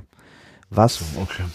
Was als Alternative wohl in Frage käme, wäre mit großen, großen Problemen mit dem Breitensport, muss man sagen, das alte Dante-Stadion. Das ist eigentlich mein Stand das einzige Stadion in München, das eine 400 Meter Laufbahn hat, die wirklich auch komplett 24 Stunden gefühlt genutzt wird. Das heißt, man müsste irgendwo anders diese Laufbahn noch bauen, müsste dann den Breitensport aus, outsourcen, das Stadion wieder auf den aktuellen Stand bringen, das heißt ein bisschen sanieren, äh, Tribüne dazustellen und dann ginge das. Aber das muss die Stadt München entscheiden, wie sie das machen. Es wird jedenfalls sehr problematisch. Krass. Klingt spannend, klingt auf jeden Fall nach einer ganzen Menge Arbeit auch, ähm, die da ähm, auch so die ja, Sportstätten, Pla- Stadtplaner und so weiter haben. Das ist ja, also dieser, dieser Verein Türkgücü München, hast du gesagt, äh, hab ich noch nie, hab die, die- von dem habe ich noch gar nichts gehört. Also kannst Ja, du das ist seit zwei Jahren oder sowas, wird da richtig reingebuttert. Ja, ja. Genau, also Türkgücü München muss, muss man ein bisschen ausholen. Es gab mal den, äh, ich, wie hieß es, es gab mal Türkgücü München e.V., waren sie, glaube ich, damals. Die waren bis in die vierte Liga hoch, müssten sie gewesen sein. Ich müsste jetzt erst bei Wikipedia nachschauen. Ähm, haben sich dann intern ein bisschen zerstritten, für eines auseinandergebrochen, hat sich aufgespalten in Türkgücü München und Ataspor München. Die waren dann eher so semi-erfolgreich die nächsten Jahre und haben dann vor vier Jahren wieder entschlossen, naja gut, auseinander klappt's nicht, also schließen wir uns wieder zusammen. Und haben jetzt einen Investor hinten dran, haben den Reinhard Maurer als Trainer inzwischen, der früher bei 60 war, haben den Hei- Heinrad, äh, den, ich glaube Reinhard Hettrich heißt er, also Sportdirektor, auch ehemals 60. Die haben Geld und investieren es gut. Also die haben jetzt klar ein paar Drittligaspieler geholt, weil sie die Kohle hatten, haben aber auch Viertligaspieler geholt, die einfach gut in den Kader passen. Und die haben jetzt Stand heute acht Punkte Vorsprung auf den Tabellenzweiten. Und das ist halt schon mal ein Brett. Mhm. Der Meister der Regionalliga Bayern steigt dies Jahr direkt auf, also wären sie dann dabei. Und ja, wäre die nächste weitere Mannschaft in der, äh, in der dritten Liga. Und ja, schauen wir mal, ob das wirklich eintritt. Hinten dran sind jetzt Bayreuth und Schweinfurt, aber die haben halt beide immer wieder so Schwächephasen, seit Jahren schon. Daher spricht wirklich viel für Tükücü. Und je mehr die sich einspielen, desto besser werden die auch. Ja, logisch. Aber das, äh, also das ein Derby aus deiner Perspektive wäre schon gegen die Löwen, oder? Also Derby ist 60 Punkt. Es, Genau. es gibt kein anderes Derby für uns. Also das heißt immer wieder, klar, Haching kommt Derby, Ingolstadt kommt Derby, uns wird sogar mal Würzburg als Derby verkauft. Aber Derby ist gegen die Blauen. Mhm. Und das, äh, da ist es dann auch bums egal, ob das die erste oder die zweite Mannschaft ist, mit, mit der gegen die spielt. Das ist eben. Das ist total egal. Also wir hatten jetzt ja seit Jahren schon nicht mehr die Situation, dass wir gegen die Profis gespielt haben. Das letzte Mal im Pokalspiel. Ist jetzt auch schon, glaube bald 10, 10, 12 Jahre her. Und seitdem, Quatsch, 10, 12 Jahre, da war es Stadioneröffnung. Also wir haben einmal im Pokal noch gegen sie gespielt, als Franck Ribéry in der Verlängerung ähm, einen Elfmeter in die Mitte gelupft hat. Also die, die, der Elfmeter wurde wiederholt und dann hat er gelupft. Es war schon ganz groß. Aber seitdem hatten wir eigentlich nur noch Derbys Amateure gegen Amateure. Und selbst da, früher waren es ein paar hundert, ein paar tausend Zuschauer. Die letzten Amateure-Derbys waren voll. Mhm. Also wirklich komplett voll. Äh, Treffpunkte waren dann Großsicherheitstreffpunkte der Polizei, also Riesenprogramm. Komplette Stadt war eine Hochsicherheitszone, Glasflaschenverbot etc. Gut, dann sind deren Profis abgestiegen, zwei liegen tiefer und auf einmal haben wir in der Regionalliga dieses Spiel gehabt ist für uns natürlich umso schöner, wenn unsere Amateure deren Profis schlagen, was bei den letzten beiden Spielen passiert ist. Mhm. Das hat viele auch dann dafür entschädigt, dass wir nicht aufgestiegen sind in dem, in dem Jahr. Aber wir haben halt auswärts 3-1 und daheim 1-0 gewonnen. Und es waren schon sehr geile Tage, muss man sagen. Hm. Nice, ne? Und es steht jetzt demnächst auch an. Ne? Also nach der Länderspielpause, das erste Spiel ist dann das Derby. Genau. Ähm, steht hier drin als Auswärtsspiel, ist natürlich großartig, ähm, weil ihr, naja, ja, gut. Ja, also man steht halt im anderen Block als sonst. Das ist wirklich der einzige Unterschied. Mhm. Das heißt, wir stehen, ähm, ihr werdet am Wochenende in der Westkurve stehen. Das ist der Platz, wo normalerweise 60 ihren Fanblock hat. Mhm. Wir stehen auf der Gegengrade, also Stehhalle. Und wir müssen dann in die Ostkurve, das heißt auf die gegenüberliegende Seite von euch ausweichen. Das ist ein Neubau dieser, dieser Ostkurve abgrundtief hässlich, muss man sagen. Also verschandelt echtes Stadion. Mhm. Aber gut, da müssen wir dann halt hin. Der einzige Vorteil ist, man kommt von da aus relativ schnell wieder nach dem Derby weg. Je nachdem, wie die Polizei die Absperrung macht. Mhm. Weil es ist natürlich ein Problem. Es sind enge Gassen, enge Straßen. Wir müssen eigentlich alle zu denselben U-Bahn, wenn wir die Innenstadt wollen. Aber gut, es ist Derby. Wir machen es nicht das erste Mal. Aber es wird wieder sicher ein sehr schöner, aber sehr anstrengender Tag auch werden. Ja, das äh, klingt auf jeden Fall so, genau. Ähm, Thomas, hast du noch irgendwie was auf dem Zettel, was jetzt nicht unmittelbar mit dem Spiel am Sonntag zusammenhängt? Sonst hätten wir jetzt eigentlich eine ganz gute Überleitung mit, dem, mit den Kurven und Kram, oder? Mm Nee, zum, zum zweiten jetzt nicht, ne. Okay. Na dann äh, würde ich sagen, starten wir doch mal oder gucken wir doch noch mal ein bisschen genauer auf das äh, Spiel am Sonntag jetzt. Wenn ich das richtig recherchiert habe, dann ist das tatsächlich das erste Duell, was wir gegeneinander austragen dürfen. Also gegen die erste Mannschaft wissen wir natürlich alle, DFB-Pokal und so. Ähm, ich wollte es schon verdrängen, ja. ja, das müssen wir natürlich auch nochmal einbringen halt, aber ähm, gegen die Amateure haben wir, glaube ich, noch nicht gespielt. Es sei denn, ich habe das jetzt nicht, nicht gefunden. Wie denn, wann denn? Ja, genau. Gut, ähm, ansonsten lässt sich sagen, bei euch ist es so, Alex, ihr habt 14 Spiele gespielt, 5 Siege, 3 Unentschieden, 6 Niederlagen. Korrekt. Ähm, und ähm, ja, Platz 14 habt ihr gerade, ne? Genau. Irgendwie, genau. Ähm, was war denn so ähm, das Saisonziel? Ja, das Saisonziel ist, also offiziell Saisonziel ist natürlich immer Spieler weiterentwickeln und besser machen. Mhm. Kurz gesagt, das Ziel können wir vollkommen vergessen. Für uns kann das Ziel nur leiten im erst, sein im ersten Jahr dritte Liga mit der jungen Mannschaft drin bleiben. Mhm. Ganz klar. Aufsteigen können wir ja eh nicht aber drin bleiben und idealerweise vor 60 stehen. Das heißt, hm. wenn alles super läuft, stehen wir vor 60 und sind auf Platz 16. Das heißt, nämlich die werden abgestiegen.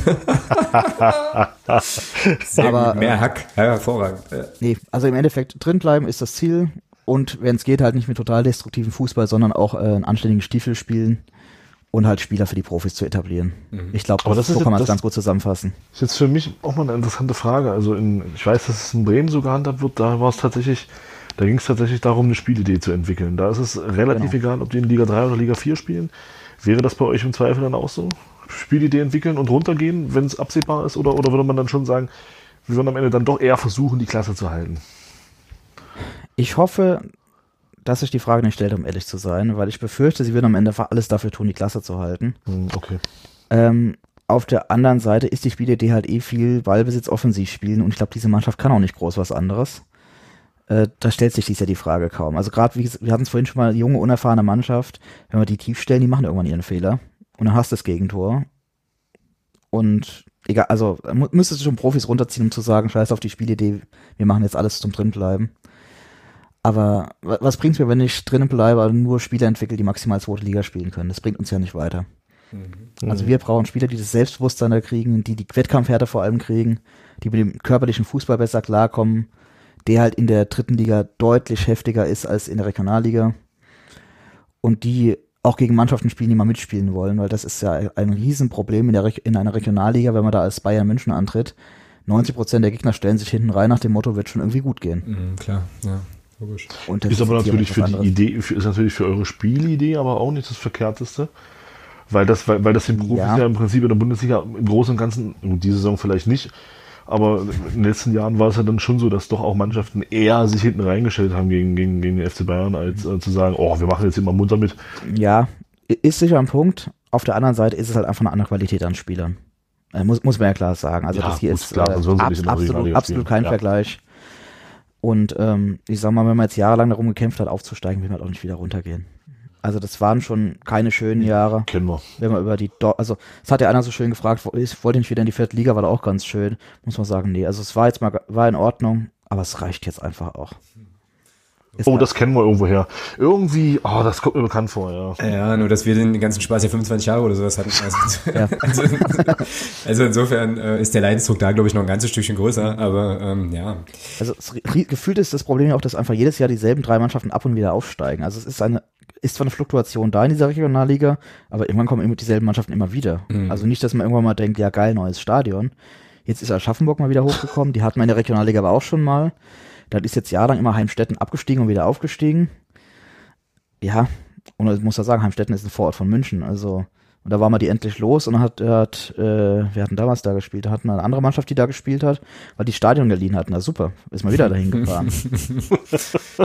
Und klar, dann fährt man zu in Augsburg Amateure in die Rosenau, das ist schon ganz schön. Aber so ein volles Stadion hat dann halt mehr. Definitiv. Um jetzt nochmal auf das Spiel am Sonntag zurückzukommen, ähm, könnte ich jetzt also äh, mal davon ausgehen, dass es schon, ähm, dass es schon offensiv wird, so und ähm, das könnte ja für uns jetzt nicht ganz schlecht sein, Thomas, oder? Nee, das kommt uns entgegen. Das wird uns definitiv entgegenkommen. Mhm. Eine Mannschaft, die mitspielen will, da kriegen wir schön Räume. Ähm, also wenn, wenn ihr euch unsere Torbilanz mal anschaut, wir stehen bei momentan 26 geschossenen Toren, aber 30 kassierten. Das ist beides relativ weit vorne mit dabei in dieser Liga. Definitiv, ja. Ähm, was ja auch zeigt, also im Endeffekt, wir stellen uns nicht hinten rein und mauern, sondern riskieren halt auch mal in Konter zu laufen. Das kann gut gehen, kann aber auch schlecht gehen. Also im Endeffekt haben wir es beispielsweise gegen Braunschweig, standen wir eine Zeit lang zu tief, haben dann irgendwann das Tor gemacht, haben Selbstbewusstsein bekommen und da läuft so ein Spiel dann halt. Mhm. Aber eigentlich versuchen wir schon mitzuspielen und Fußball zu spielen. Und klar, es könnte eine Mannschaft wie eure entgegenkommen. Allerdings darfst du halt auch nicht vergessen, wir haben halt auch den starken Offensivkader. Mhm. Sofern sie denn am Samstag nicht bei den Profis spielen. Das ist momentan immer die Einschränkung durch den knappen Kader und die unklare Trainer- bzw. Mannschaftssituation. Mhm, klar.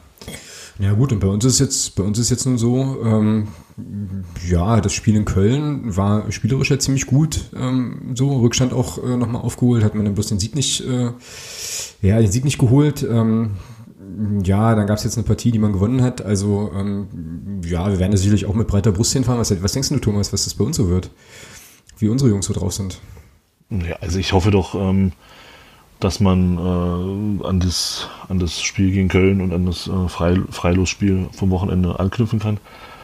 Ähm, dann denke ich, dass man, dass man, das ist halt auch immer so ein, so ein schönes geflügeltes Wort. Ich, ich denke aber schon, dass unsere Truppe in der Lage ist, dann doch auch mit erfahrenen Spielern wie Christian Beck und äh, Jasula und ähm, Sören Bertram da schon in der Lage ist, ähm, den jungen Bengals da von Bayern halt auch einen Schneid abzukaufen. Also ich bin da fest von überzeugt, dass da eine Mannschaft auch, dass wir da einfach in der Lage sind, äh, auch defensiv so gut zu stehen mit, mit Tobi Müller hinten, dass wir da keine großen Probleme bekommen werden. Wir haben nicht ohne Grund die stärkste, stärkste Defensive der Liga. Ähm, muss man auch mal sagen, die steht und das wird auch für Bayern extrem schwer, da gegen uns Tore zu schießen. Ein, eins sollte ich vielleicht noch einstreuen. Ähm, wir haben, wenn man sich anschaut, ganz interessante Situation, dass wir gegen Halle, Ingolstadt und Braunschweig, also drei Mannschaften, die oben mitspielen, drei unserer Siege geholt haben. Dafür haben wir gegen Chemnitz, Groß Asbach und Würzburg die Punkte liegen lassen. Mhm. Also im Endeffekt Mannschaften, die mitspielen, kommen. Also ich habe ich hab tatsächlich auf ein, zwei, auf ein hohes Unentschieden getippt, also 2-2-3-3 oder so. Weil ich sage, im Endeffekt kommt uns eine Mannschaft, die eine gewisse Qualität hat, die einen auch dauerhaft fordert, scheinbar eher ein bisschen entgegen als Mannschaften wie, sagen wir jetzt mal, Meppen, Groß Asbach oder Chemnitz. Mhm. Wobei wir da immer wieder das Problem hatten, dass 50, 60, 70 Minuten guten Fußball gespielt haben und dann auf einmal einbrechen. Beziehungsweise Viktoria Köln, genau das andere Spiel, 40 grausige Minuten auf einmal mal mitgespielt. Dummerweise stand es da schon 4-0. Also, es ist halt, wie vorhin schon erwähnt, das Problem bei einer jungen Mannschaft, die halten es halt nicht dauerhaft äh, in jedem Spiel über 90 Minuten, haben ihre Aussätze, andererseits sind sie halt zu großen in der Lage, wenn man ihnen zu viel Platz mal lässt. Mhm. Ja, keine Frage, das ist klar. Also ich erwarte da schon, dass unsere Mannschaft vom, vom Pressingverhalten das schon so spielt wie die letzten zwei Spiele und, ähm, und da eben auch dran ist an den Gegnern und da eben auch körperlich ähm, voll dagegen hält. Und ich glaube, dann beeindruckst du eben so eine junge Truppe auch schon etwas, wenn du da körperlich schon anders zu Werke gehst, ähm, als es als es kennen. Ähm, das ja, bleibe ich einfach dabei. Also ich finde, wir gehen da als für mich schon als klare Favorit in das Spiel und ich möchte das auch sehen, dass wir da der Favorit in dem Spiel sind. Mhm. Also ich erwarte schon, dass wir, dass wir da von Anfang an auch versuchen, ähm, unser Spiel durchzuziehen und nicht da versuchen, äh, Bayern machen zu lassen. Und dann, dann bin ich tatsächlich bei dir, dann sage dann, dann wird's, dann kann es für so eine junge Truppe natürlich auch sehr schnell in so eine Begeisterung gehen und dann kann es auch sehr, sehr, sehr schwer werden, absolut. Genau, also ihr seid Tabellen-Siebter, ihr seid tabellarisch die bessere Mannschaft. Andererseits, doof gesagt, wenn wir gewinnen schon mal vor euch, das ist ja das Komische in dieser Liga momentan. Mhm. Also ist auf, wird, bleibt auf jeden Fall spannend. Also für uns ah, ist tatsächlich das, ein Punkt. Wir haben halt das Derby aus. in zwei Wochen. Wir würden gern in zwei Wochen noch vor dem Blauen stehen. Deswegen müssten wir eigentlich mal mindestens einen Punkt mitnehmen. Und die anderen spielen in Halle, ja gut, die wollen wahrscheinlich nichts holen. Aber, aber das ist, wir werden es im Endeffekt genau sehen. Das, genau. Das ist genau das Schöne an der Liga, finde ich. Also das ist halt alles, jetzt gut, in der Bundesliga ist es dieses Jahr auch mal ein bisschen anders als die letzten gefühlt 20 Jahre. Ähm, die Liga ist halt so brutal ausgeglichen. Ich meine, nehmen wir das Beispiel Rostock, die gewinnt vor zwei Wochen bei uns. Ja, und jetzt sind sie die Mannschaft, die als erste, äh, den, die, die jetzt den, äh, die Deppenkappe sich aufsetzen kann, die als erste in Jena verloren haben oder gegen Jena verloren haben. Und dann auch noch recht deutlich mit 3-1, ja. Also, das ist eben, das finde ich halt an dieser Liga so geil, dass du dass du nie vorhersagen kannst, ähm, was da passiert und das macht's, ich finde, das macht diese Liga halt einfach so richtig, richtig cool. Ja, und wenn du es jetzt extreme nicht, Ausgeglichenheit. So, und wenn du es jetzt nicht machst, mach ich's halt. Es kann halt jeder jeden schlagen. oh, wei, oh, wei. Ja. So, aber der lag da so rum und da, da wir hier Phrasen für den guten Zweck sammeln und so, ist das schon okay. Kann man das schon mal machen. äh, Alex, wie äh, sieht eure erste Elf aus am Sonntag? Ja, jetzt hängt es schlicht und ergreifend davon ab, wer muss denn am Samstagabend bei den Profis dran. Ich gehe jetzt einfach mal von aus, dass ähm, die Jungs, die letzte Woche bei den Profis waren, auch diese Woche bei den Profis waren, was heißen würde, dass äh, Lasse May auf der Bank sitzt und dass äh, Fonzie Davis durchspielt. Das heißt, der wird uns rausfahren. Im Tor haben wir auf jeden Fall Stand heute Christian Früchtel. Mhm. Das ist äh, 19-jähriger Torwart aus der eigenen Jugend. Den haben wir, glaube ich, aus Deckendorf damals geholt. Der war vor drei Jahren mit 16 Jahren schon irgendwie 2,50 Meter groß und hat Schuhgröße 95 oder so. Also okay. ein, ein wirklich ein riesen Brocken, der Kerl. Äh, der hat uns auch schon einige Punkte dieses Jahr gerettet. Auch er das Problem, immer mal wieder kleine Aussätze. Ist jung, passiert. Er wird aber mittelfristig als Alternative, als neuer Nachfolger gehandelt. Dazu muss er sich stabilisieren. Vom Talent ist alles da, ist Junior-Nationaltorhüter. Also wirklich eigentlich eine sichere Bank hinten drin ich gehe von aus, dass wir äh, entweder wie im letzten Spiel ein 5-3-2 oder wie den Rest der Saison eigentlich ein 4-2-3-1 spielen. Ähm, was heißen würde, dass wir, dass Lars Lukas May, das sollte er nicht spielen müssen, auf jeden Fall dabei. Innenverteidiger haben wir damals, ähm, ich glaube sogar aus Halle geholt, wenn ich nicht ganz falsch liege. Zumindest sein Bruder spielt noch da. Sein Bruder wir, spielt dort. Hm, genau. genau. E Lass hat natürlich gerade im Spiel gegen Halle das entscheidende Tor für uns gemacht. Das war ja irgendwie vollkommen klar. Äh, dann haben wir äh, Nico Feldhahn, das ist ähm, Innenverteidiger, den wir aus Osnabrück geholt haben vor drei Jahren. Das ist einer von den U3, äh, Ü23-Spielern. Mhm. 33 Jahre, hat noch ein Jahr Vertrag. Ich gehe von aus, dass der dann noch langsamer seine Karriere beendet. Studiert nebenbei, ich glaube, Jura. Also daher baut sich schon ein bisschen was auf. Dann sollte er nicht bei den Profis spielen, werden wir sicher äh, Chris Richards dabei haben. Und ich gehe von aus, Mert Hilmaz, Mert als Außenverteidiger, türkischer U, ich glaube 20 oder U21 Nationalspieler. Man merkt schon, wir haben einen 33-Jährigen und sonst drei sehr junge in der Mannschaft. Mhm. Alternativ können wir noch Derek Köder auf links stellen, auch 20 Jahre, ähm, Deutsch-Ghana, kam vor zwei Jahren aus vom HSV. Es ist eigentlich eine technisch sehr, sehr gute Innenverteidigung, aber halt immer mal für den Schnitt sehr gut. Trifft leider auf Nico Feldern trotz seiner 33 Jahre zu. Mhm. Genau, jetzt sind wir bei, im Endeffekt haben wir jetzt meistens eine Doppel-6 stehen. Ich gehe von aus, dass wir die gegen euch auch spielen, um es ein bisschen dicht zu machen. Und da ist jetzt echt die große Frage, wen er aufstellt. Im letzten Spiel hat er da Paul Will gemacht, äh, gebracht, 20-jähriger Rotschopf, technisch ganz gut. Nebenbei dann wahrscheinlich Timo Kern, der kam von Waldhof Mannheim vor der Saison, hat jetzt die letzten beiden Spiele auch getroffen, ist also ein bisschen offensiver, kommt langsam an. Es hat ein bisschen gedauert hier, technisch sehr guter Mann. Aber klar, jeder Neuzugang braucht eine Zeit lang. Und vorne dran erwarte ich eigentlich jetzt äh, Sarapret Singh, das ist ein Neuseeländer mit indischen Wurzeln. Ganz mhm. tolle Kombination. Mhm. Der kam vor der Saison aus Wellington. Ist eigentlich mittelfristig für die Profis angedacht oder einfach als guter Marketing-Gag. Da war man am Anfang nicht so ganz sicher. Ist sehr, sehr gut am Ball. Allerdings fehlt manchmal ein bisschen die Zweikampfhärte. Und dazu haben wir dann, ähm, ja, das ist jetzt genau die Frage, entweder Oliver Battista Meyer oder Alex Neulenberger auf Linksaußen. Ähm, Otti Fried in der Mitte, der hat jetzt auch schon diverse Drittligatore gemacht und ich hoffe eigentlich auf Leon Dajakov, Ex-VfB, auf der anderen Außen. Ähm, Otti Fried wäre einer von den anderen U äh, Ü23-Spielern. Den haben wir, wo haben wir den eigentlich hergeholt damals? Osnabrück. Osnabrück auch, ne? Ja. Das ist irgendwie so ein bisschen unsere Filiale, genau. Also der dürfte gesetzt sein und auf den Außen hängt halt echt ein bisschen von ab, wie er genau spielen will. Mhm. Aber ja, zumindest das wäre das grob, was ich aufstellen würde. Wir haben als Alternative immer noch so ein bisschen, wo ich hab's mir noch aufgeschrieben, den Maxi Franzke, der ist aber mit Licht und Schatten. Dann haben wir Timmy Tillmann, der war in Saison in Nürnberg verliehen. Große Hoffnung, hat sich gleich im ersten Training verletzt und ins Band gerissen. Ja, schauen wir mal. Also das wäre etwa meine vermutete Aufstellung. Okay. Sonst hält man noch ein, zwei junge Verteidiger, die ab und an mal spielen, aber das hängt auch davon ab, ob er 5-3-2 oder 4-2-3-1 spielt. Da wir mit dem 5-3-2 am Ende noch drei Tore in Mappen bekommen haben in den letzten zehn Minuten, ist das vielleicht nicht unbedingt die beste Idee. Mhm, genau. Thomas, du, äh, also was die Hörerinnen und Hörer natürlich jetzt nicht sehen konnten, war, dass du während Alex seine äh, Aufstellung durchgab, du hier wild in unserem Google-Dokument rum, äh, rumsortiert hast. Deswegen hast du jetzt quasi exklusiv die Nominierungsgewalt. Wer spielt? Ich würde nichts ändern. Äh, Behrens im Tor, Bell Bell, hinten links macht das richtig gut. Ja, Innenverteidigung Müller-Koglin steht. Klar, äh, ja. Beste Defensive der Liga, das machst du nicht mal. Die reißt du jetzt nicht auseinander. Ähm, rechts Dude Ernst gesetzt, keine Frage.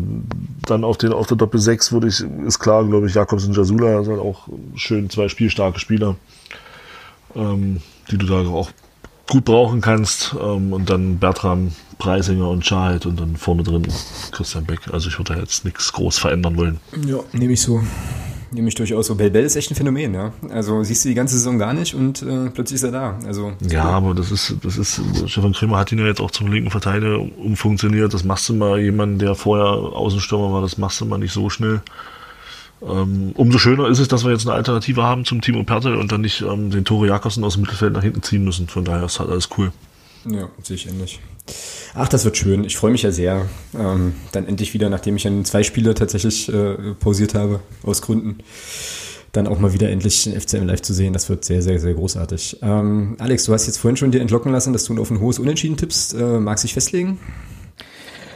Ach, sag mal das geht 2-2 aus. 2-2, alles klar. Thomas. Ich sag, wir gewinnen 3-0. Okay. Ja, ich habe ein, äh, hab ein 3-1 auf dem Zettel. So, also ich kann mir schon vorstellen, dass, äh, dass die Bayern-Amateure ähm, eine Bude machen.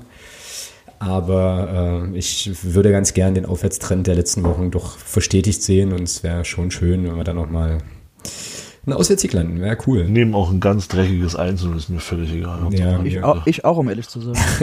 ja. Genau. Das habe ich mir jetzt fast gedacht. genau.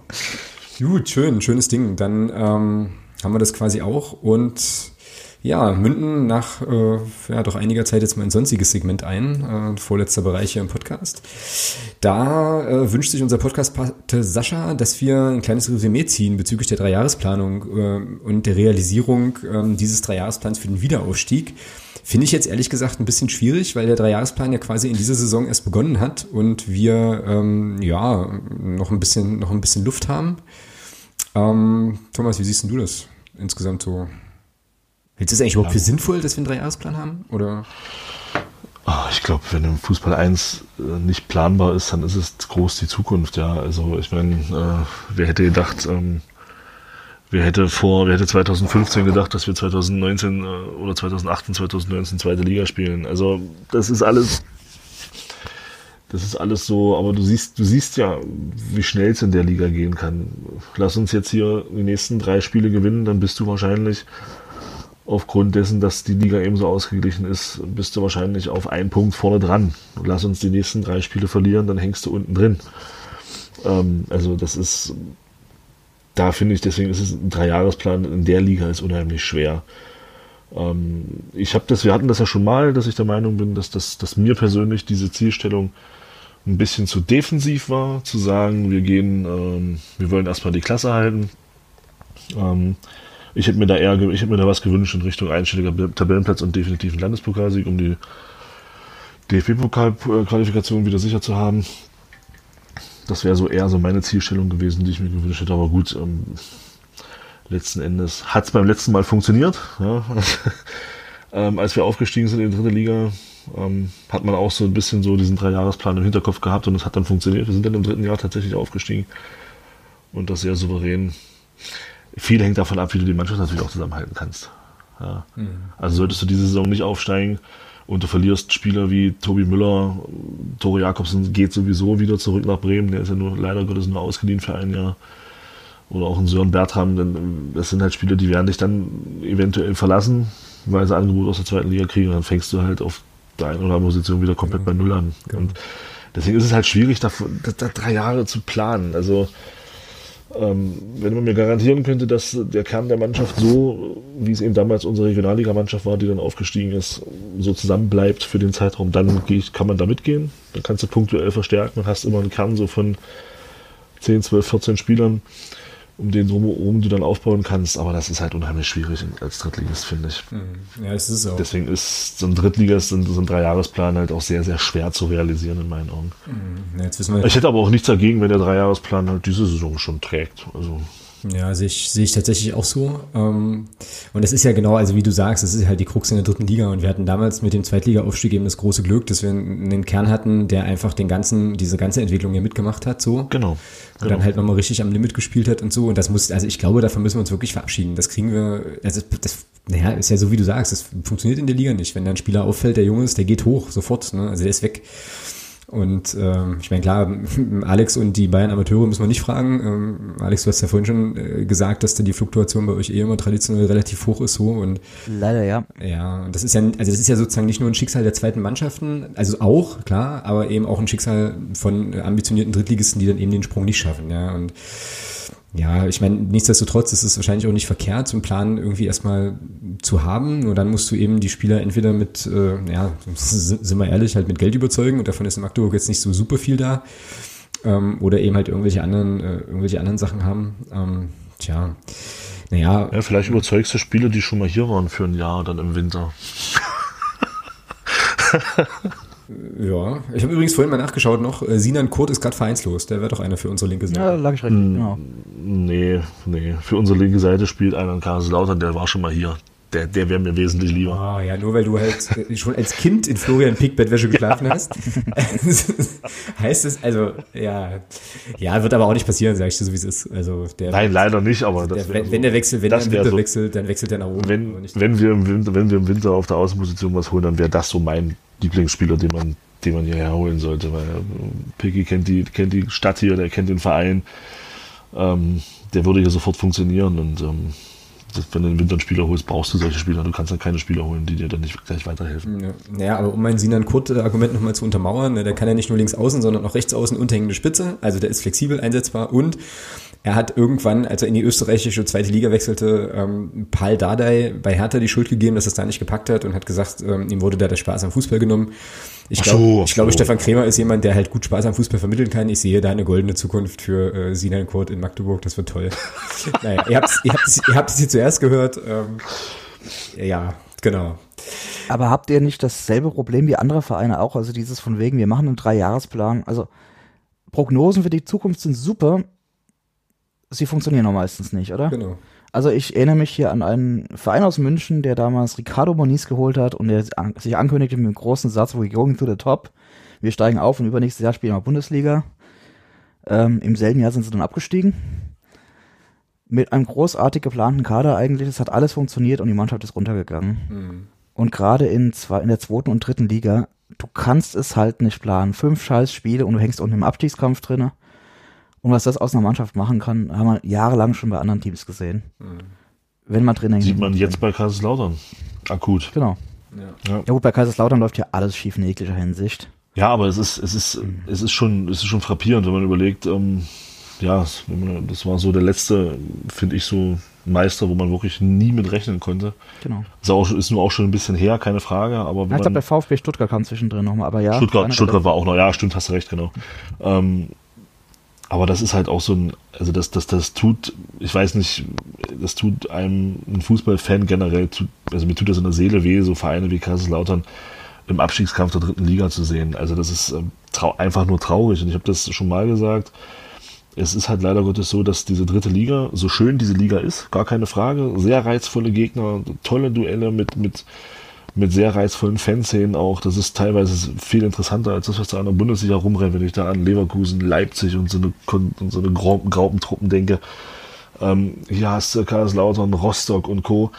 Aber es ist halt dritte Liga und diese ganzen Traditionsclubs, die alle mal irgendwann erfolgreich waren, die tummeln sich jetzt alle eben in dieser dritten Liga. Mir wäre es lieber, wenn die alle wenigstens in der zweiten Liga spielen würden. Ne? Ja, andererseits hast du auch schöne Mannschaften, willst du ja auch nicht unten haben. Das ist immer so ein bisschen das Problem. Mhm, absolut. Was uns jetzt gleich goldene Brücke mäßig zum zweiten und letzten Thema ähm, hier im Podcast bringt, nämlich zum Financial Fair Play in Liga 3. Ich wusste nicht, dass es das gibt. Ähm, tatsächlich ist es ein bisschen mal wieder an mir vorbeigegangen. Der Fußballexperte wird es natürlich auf dem Schirm gehabt haben, oder? Thomas? Nein, hat er nicht. Ich habe das auch, als du mir das zugeschickt hast, zum ersten Mal gelesen. Aber ich finde es sehr interessant. Genau. Ähm, vielleicht nur ganz kurz, ich werde das mal noch verlinken, äh, gibt es auf der DFB-Seite, ähm, wie, das, wie das funktioniert. Äh, schon interessant. Also es gibt sozusagen zwei Kriterien, nach denen sich dann diese Ausschüttung richtet. Einmal ein positives Saisonergebnis und das Thema Planungsqualität. Wenn ihr euch jetzt wie ich fragt, was Planungsqualität bedeutet, das heißt einfach, dass du sozusagen ungefähr das an, also das erreichst am Ende, was du auch bei den Lizenzunterlagen vor der Saison irgendwie angegeben hast, äh, wo du halt landen sollst und dann gibt es da irgendwie 550.000 Euro pro Saison für die ganze Liga und das wird dann aufgeteilt irgendwie ähm, so auf die ganzen Vereine. Da ist natürlich jetzt erstmal so die Frage, äh, Alex, äh, wie viel macht ihr euch aus dieser Kohle? Oder ist es überhaupt relevant? Weil ihr habt ja den großen Verein im Hintergrund, oder? Ja, ich lese das jetzt auch tatsächlich gerade das erste Mal, muss ich sagen. ähm, es ist für uns finanziell vollkommen irrelevant, muss ich sagen. Ich weiß auch nicht, wie wir planen. Ich ähm, glaube auch. Ich glaube auch. Kann sogar sein, dass wir gar nichts bekommen können. Also ich weiß, dass wir keine Fernsehgelder kriegen können, weil wir Zweitvertretung sind. Genau, ich aber denke da, mal, dass das damit reinspielen ja. könnte. Zweitvertretung. Ja, das würde aber hier so stehen. Ich habe das nämlich auch kritisch äh, versucht zu lesen, äh, auf genau die Frage hin und das wurde jetzt zumindest nicht ausgeschlossen. Also jedenfalls in dem Text, den ich jetzt hier habe, aber vielleicht habe ich auch irgendwas übersehen. Sondern da stand tatsächlich drin irgendwie, ja, jeder Verein partizipiert da irgendwie dran. So. Also wir reden jetzt im Endeffekt von ein paar hunderttausend Euro und wir haben vor der Saison, ich hatte es im Vorgespräch schon mal gesagt, vor der Saison Amateurspiele im Wert von acht Millionen verkauft. Ähm, deswegen, es klingt böse, aber für uns sind das wirklich Peanuts. Hm. Daher echt nee, ist, egal. Ist ja so. Ist so, ist ja so. Hm. Ist ja so. Also es ist ja gar kein, deswegen macht es ja umso mehr Spaß dann zu gewinnen. Ähm, äh, ja, also grundsätzlich finde ich, ist das, ist das ähm, eigentlich eine gute Sache finde ich. Also da hat sich der DFB mal was Gutes ausgedacht.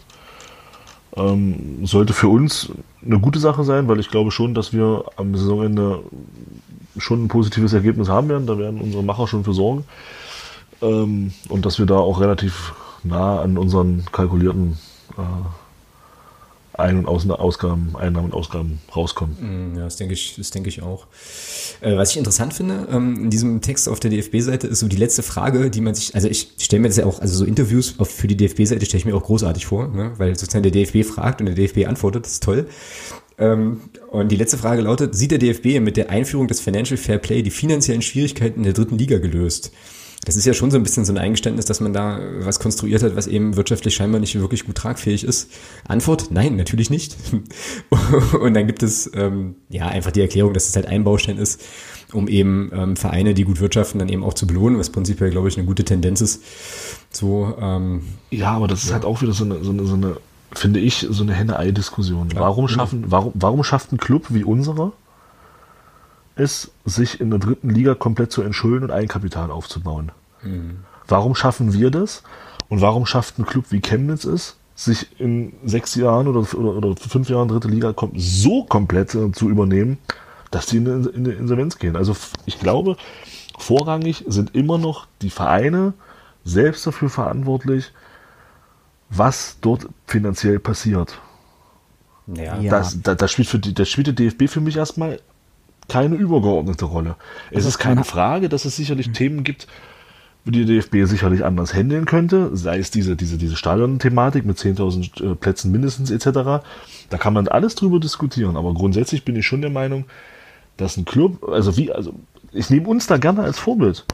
Warum haben wir es geschafft, uns in der dritten Liga zu entschulden und Eigenkapital aufzubauen und andere Vereine schaffen das nicht? Was haben wir denn anders gemacht als die anderen? Eine Antwort, also wir sind halt geil. So. Haben wir gesünder gelebt? Ja. Haben, haben wir Gelder ausgegeben, die wir hatten, nur? Oder haben wir, das sind halt alles so Punkte. Ja, aber es spielen auch sicher mehrere Dinge rein. Im Endeffekt hast du drei Situationen. Du bist die ganze Zeit schon in der dritten Liga, hast einen soliden Grundstock und arbeitest damit. Punkt. Dann, dann funktioniert das.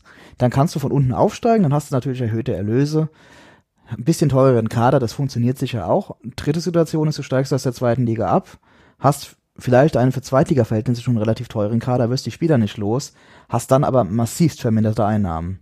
Und das ist doch ein Riesenproblem, dass diese Abstände zwischen erster, zweiter und auch zweiter und dritter Liga und auch dritter und vierter dann so groß sind, dass du eigentlich einen komplett neuen Kader zusammenstellen musst, der Geld kostet, dass du aber schwer wieder generieren kannst. Das heißt, es versuchen ja viele Vereine dann sofort wieder aufzusteigen äh, ich glaube, der MSV Duisburg ist so ein schönes Beispiel, sofort wieder aufsteigen, schnell Geld kriegen. Wenn es nicht klappt, haben die ein Problem. Die haben viel Geld in den Kader investiert, unter Haching jetzt auch. Eintracht Braunschweig nebenbei gesagt auch. Die müssen hoch, sonst wird es problematisch. Mhm, also Eintracht, Braun, genau, Eintracht Braunschweig hat jetzt bei den Mitarbeitern drastisch gekürzt, ja. um den Kader zu mhm. erweitern. Das kann man mal ein Jahr lang machen, aber wie, die gehen nicht hoch. Da hast Dann du, ist da das der nächste Verein, über den wir reden. Was das Thema Zweitliga-Abstieg angeht, hast du völlig recht. Aber Clubs, die jetzt in letzter Zeit insolvent gegangen sind, in der dritten Liga, das sind Aalen ja. gewesen, das war Chemnitz, das war Rot-Weiß Erfurt. Das sind jetzt die drei Clubs, die mir einfallen. Die kamen nicht aus der zweiten Liga. Nee, FSV das Frankfurt. Ist noch dramatischer. FSV, FSV Frankfurt. Stimmt, FSV Frankfurt, ja. Die kamen nicht aus der zweiten Liga. Das waren Clubs, die sind aufgestiegen oder waren Gründungsmitglied der dritten Liga. Mir fällt gerade ein, der OFC war noch mit dabei. Das hat nämlich damals Darmstadt die Liga gerettet. Stimmt, ja, stimmt. OFC ähm, noch, genau. Genau, aber OFC, also, selbe Situation. Die haben schon in der Stadt ein schönes neues Stadion hinstellen lassen. War auch gut besucht, natürlich ein bisschen erhöhte Stadionmiete, Kader relativ teuer, nicht die großen Sponsoren in der Gegend, weil man natürlich die Eintracht hat, man hat Darmstadt, man hat äh, Mainz, man hat den FSV Frankfurt und dann hat es halt irgendwann nicht mehr gestimmt. Einnahmen zu Ausgaben. Also eigentlich was, was man hier BWL wahrscheinlich im ersten äh, Semester lernt. Aber man hat es halt immer noch versucht nach dem Motto, wenn wir jetzt aufsteigen, dann geht das ja. Und ich Aber glaube, der große Vorteil, ich glaube vielleicht auch der große Vorteil bei uns ist tatsächlich, dass wir an der Spitze jemanden haben, der hier in Magdeburg eine Insolvenz mitgemacht hat. Hm.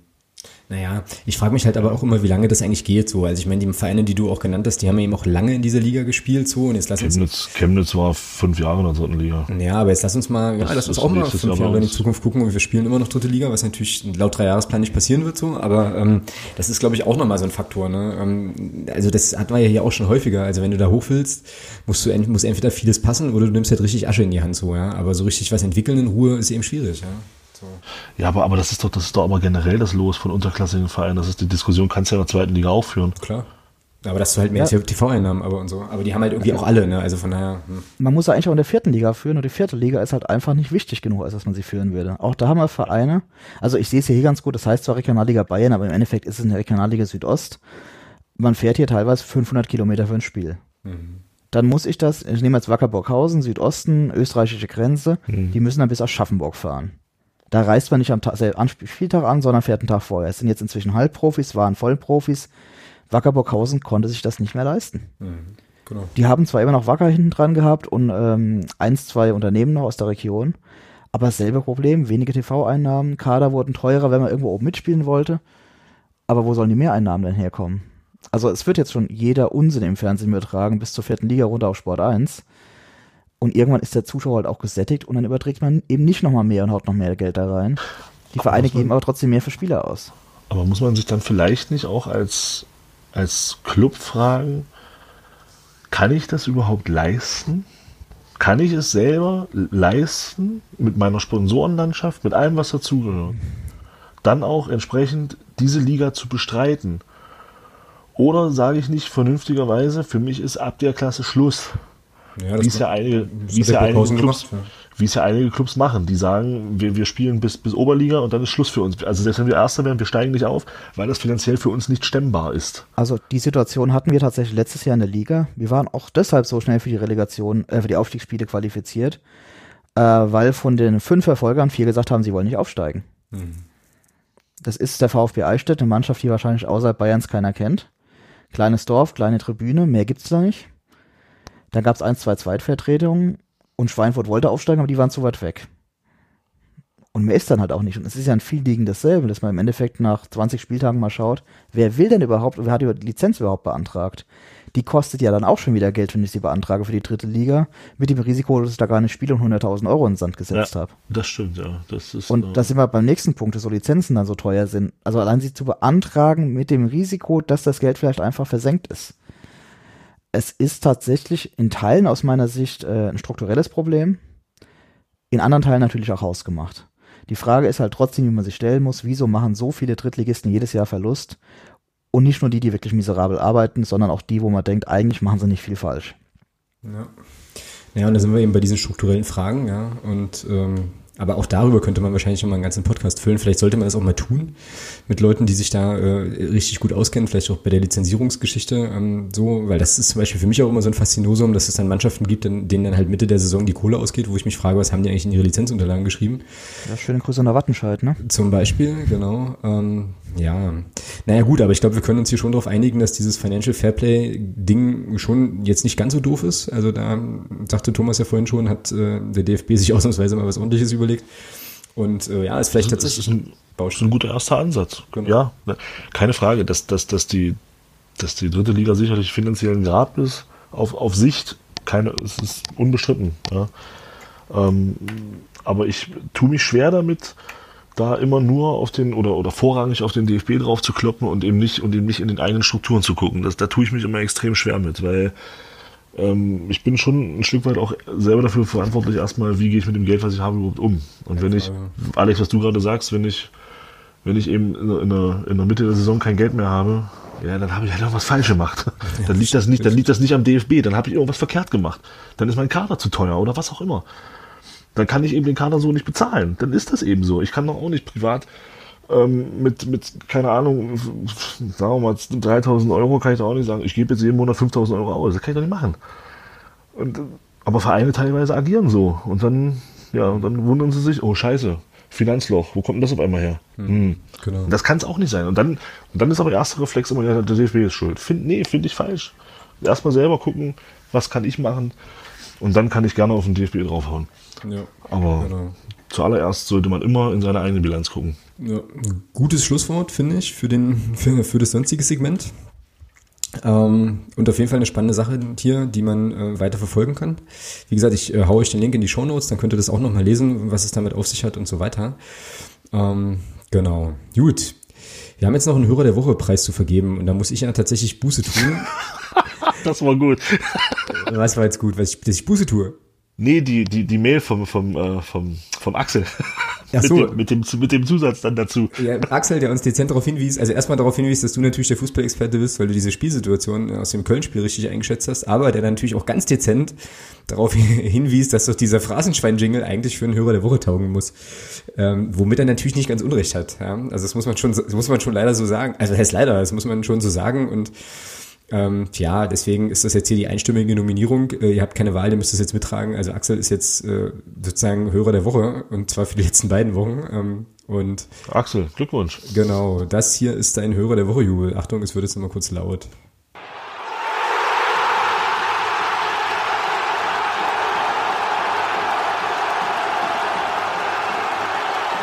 Und was ich jetzt hier gerade feststelle, ist, wir hatten auch mal ein Hörer der Woche Intro. Kannst du dich noch dran erinnern, wie das klang? Okay, das ist ein Nein. Ich spiel's mal ab. Stimmt, stimmt, ja. Eigentlich wäre das auch ein cooles, ein cooles Siegding, ne? Haben, wir, haben wir die nicht auch vom Alex bekommen? Äh, vom Axel?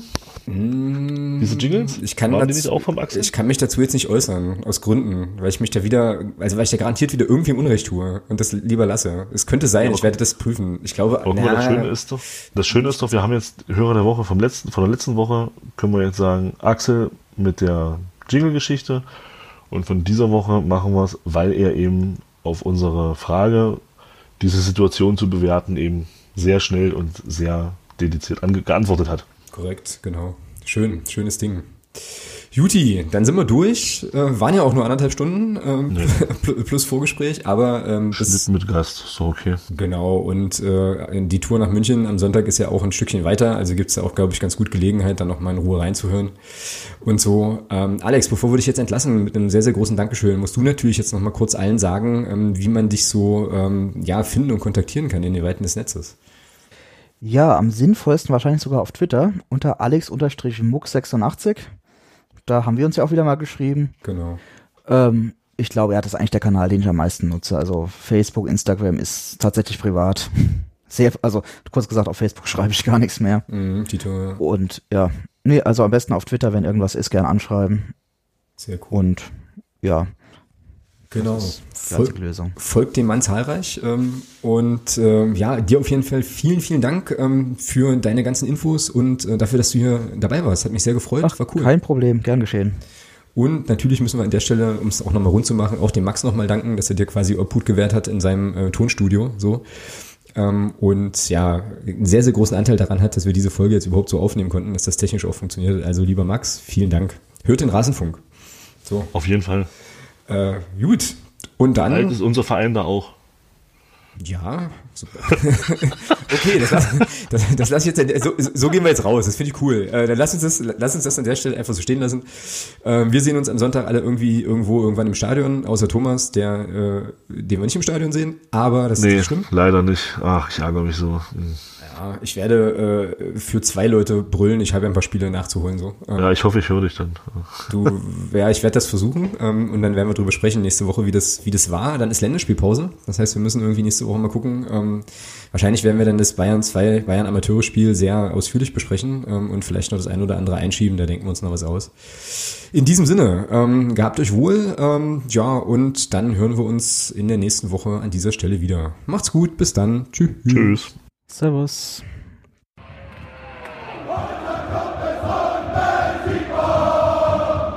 Niemand kann